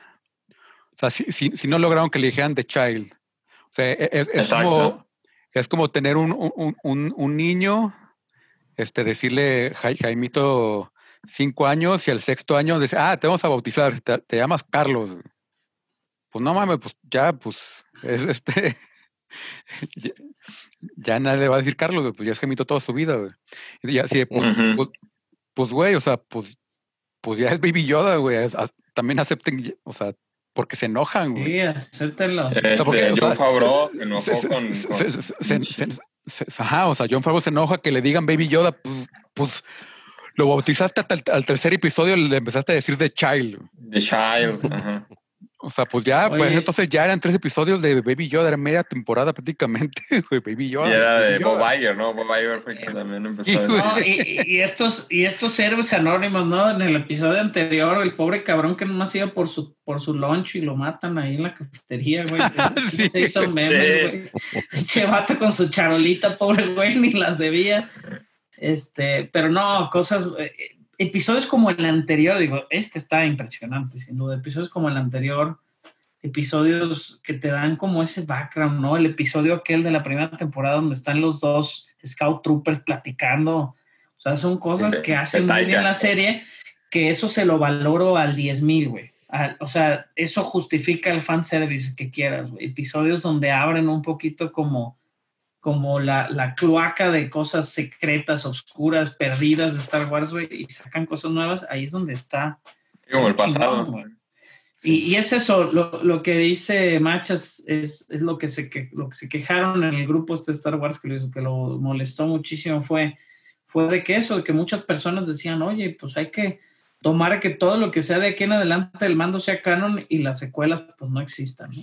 Pero pues una pendejada. Sí. Sí. Este, Existen las dos, disfrútalas, údalas, pero pues no, no puedes borrar la memoria, sea, sea como sea. No, y sin duda sí lo mejor que se ha visto este año, ¿no?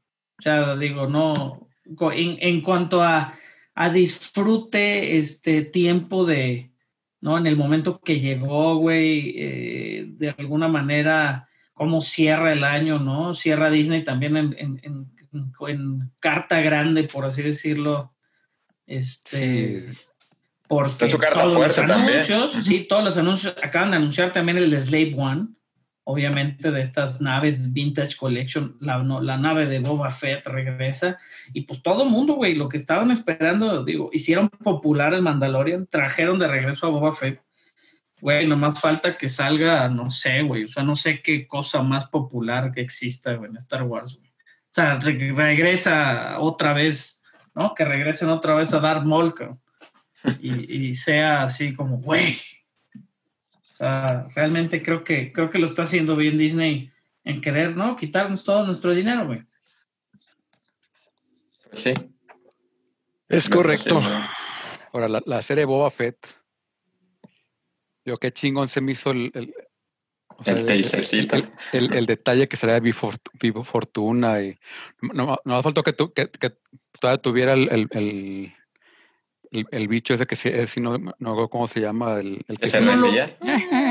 ¿Tú no lo viste la, la primera vez que le viste el episodio? ¿Se te pasó ese post-credit, chavo, o sí lo viste? No, lo vi porque estaba en shock. Estaba en shock cuando se acabó y quería Ah, ver que. ok, yo quedé igual, ajá. O sea, yo lo hubiera quitado. sido- Yo lo vi de, yo lo vi de cagada porque no termina igual como con los storyboards y ese cotorreo. Ah, sí. exacto. y dije, ah, chinga.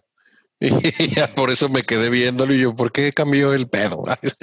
Sí, yo me quedé y vi, quería ver quién eran los Stones Doubles del Jedi y quería ver si salía Mark Hamill. Y sí, luego, luego salió Mark Hamill y quería ver a quién había sido los, los Stones. Y luego vi que quedaban todavía cinco minutos y dije, esta madre va a tener post De credit hecho, salió, salió Mark Hamill a tirarle ahí a la gente y dijo, impresionante trabajo que hicieron para revelar caso que nunca, o sea, que no se había filtrado su participación en un Sí, año. En un año. Está cabrón, está bien para cabrón. todos los es- para todo lo que les encantan los spoilers y las filtraciones, pues no lo lograron, cabrón, y ahí está, ¿no? Y, Este, eh, de hecho, puso, también- ¿han visto algo bueno en televisión últimamente? el día que salió el episodio, güey.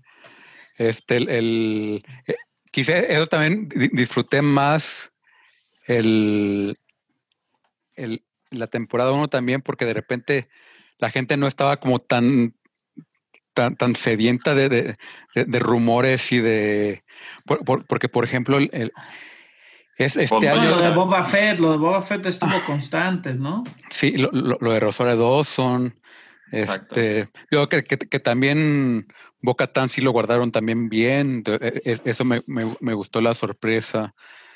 Este, pero por ejemplo, e- este año incluso ya me, me molestan ya tanto los New Rockstar y todo, y todo así de, de que sacan como, o sea, yo sé que no hay tanto material como Pues de eso normalmente viven, cabrón, pero tienen. sí está muy cabrón que sacan. O sea, pero son así de, o sea, de reacciones en vivo, otro de que dura como tres horas, este, luego ya el de todo lo que te perdiste y que realmente no, la mitad es, o tres cosas son lo que te perdiste, lo demás es Sí, cosas súper obvias. ¿no? lados, ajá.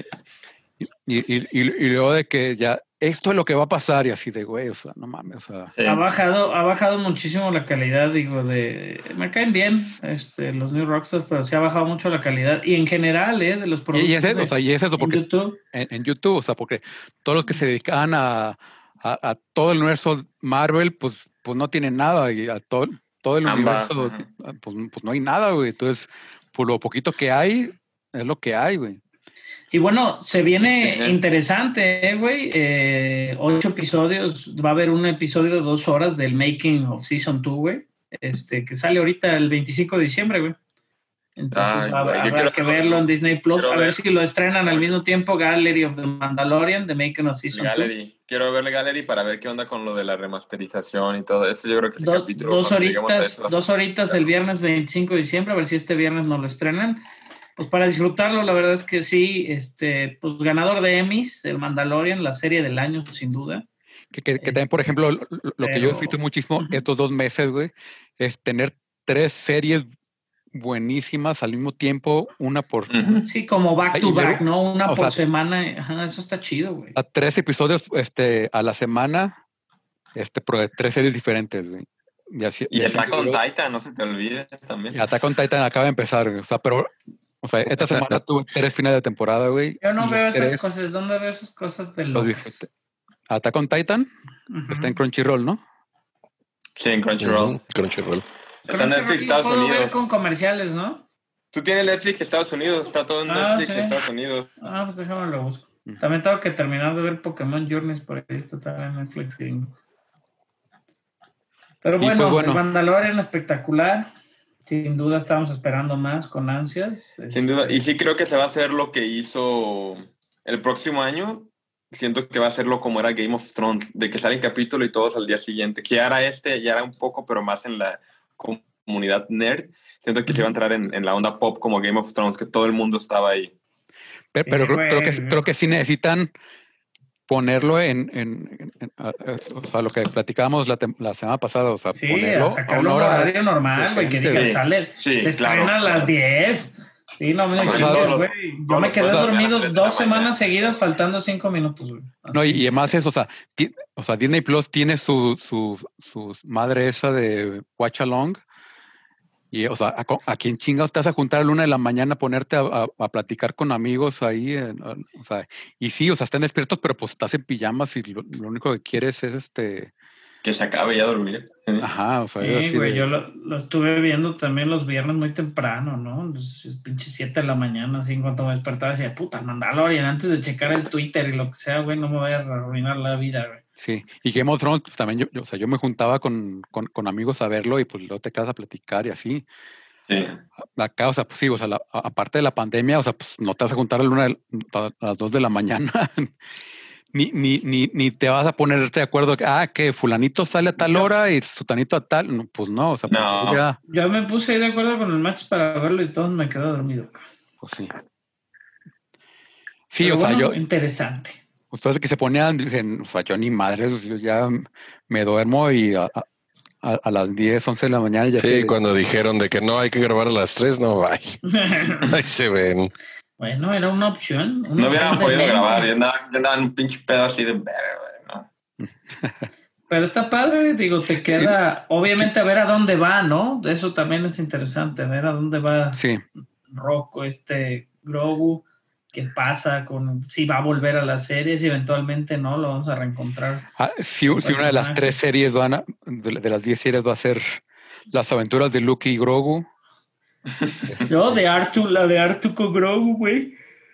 Ándale. Este, porque digo, ya yo de por Pues- sí traía así como que la lagrimita y la chinga, no mames, cuando salió Artudito ya so- que solté todo, dije ya, güey. No, Que- que- que, por ejemplo, ir, güey. Eh, eh, ir, eh, güey. eh, estaría, estaría chido que el, este, la, la siguiente temporada fuera todo puro Mandalorian, pero al final de cada episodio que fuera tu, tu clip de cinco minutos de la, lec- la lección de hoy con, Sí, con Grogu aprendiendo. Ajá, Ah, y- sí como el una- He-Man. ajá, y u- una lección que le, que le dé a Luke, a Grogu. y recuerda, amiguito, y literalmente su amiguito. Ah, pero es eso, sí. digo, obviamente la, la opción de Grogu abre muchísimo el factor de que, pues digo, va, va a crear, ¿no? Este campamento de entrenamiento Jedi, que si va con fulano perengano, que si va a salir Ben solo en algún punto. Todo ese pedo, digo, es lo que abre, ¿no? Las posibilidades que se abren con esa introducción de Luke si hubiera salido Ezra, como dice por ahí este chava, pues se, se cierra un poquito, ah, se abre un poquito a los nerds, pues se cierra el mundo en general. Y bueno, no dudo, güey, que realmente en la serie de Ahsoka Tano por ahí salga Ezra Bridger y salga Sabine Wren y salgan los otros personajes, güey. O sea, Creo no- que eso no- se va a tratar la serie de no Ahsoka. van a no salir, güey. Ajá, no van a no salir, eh, güey. O sea, los episodios de Ahsoka en, en esta, en la última temporada de Clone Wars son una porquería. Digo, está padre, pero no aportan mucho a la gran historia, ¿no? Que después se conecta con Rebels y después de Rebels, ¿no?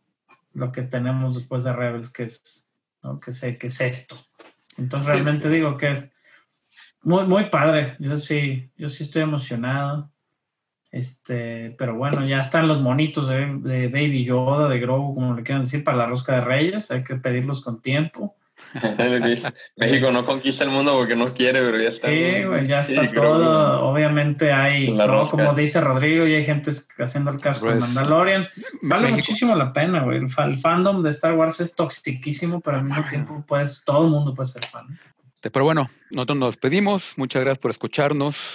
Hasta acá, si llegaron hasta acá. Ya sé. Porque Machas y Rodrigo ya no llegan. Este, y pues nos, nos escuchamos en la posada. ¿sabes? Sí, sí, sí.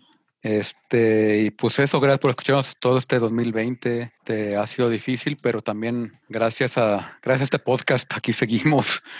Ah, Gracias a ustedes que nos escuchan. Nos Grabar este podcast es un- una lucecita al final de cada semana o al inicio de cada semana para, A la cordura.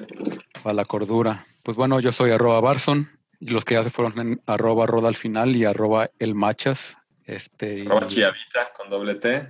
Y, arroba Warvin01, este, gusto, gusto en saludarlos y pues feliz año, feliz Navidad. Y de todos nos estamos escuchando por ahí posiblemente la próxima semana. Muchas gracias por, por estar aquí. Al final se en todos.com. Ya se la saben, todos los episodios, todos los links a todos lados, Apple Podcast, Spotify. Pero bueno, nos vemos luego y chao.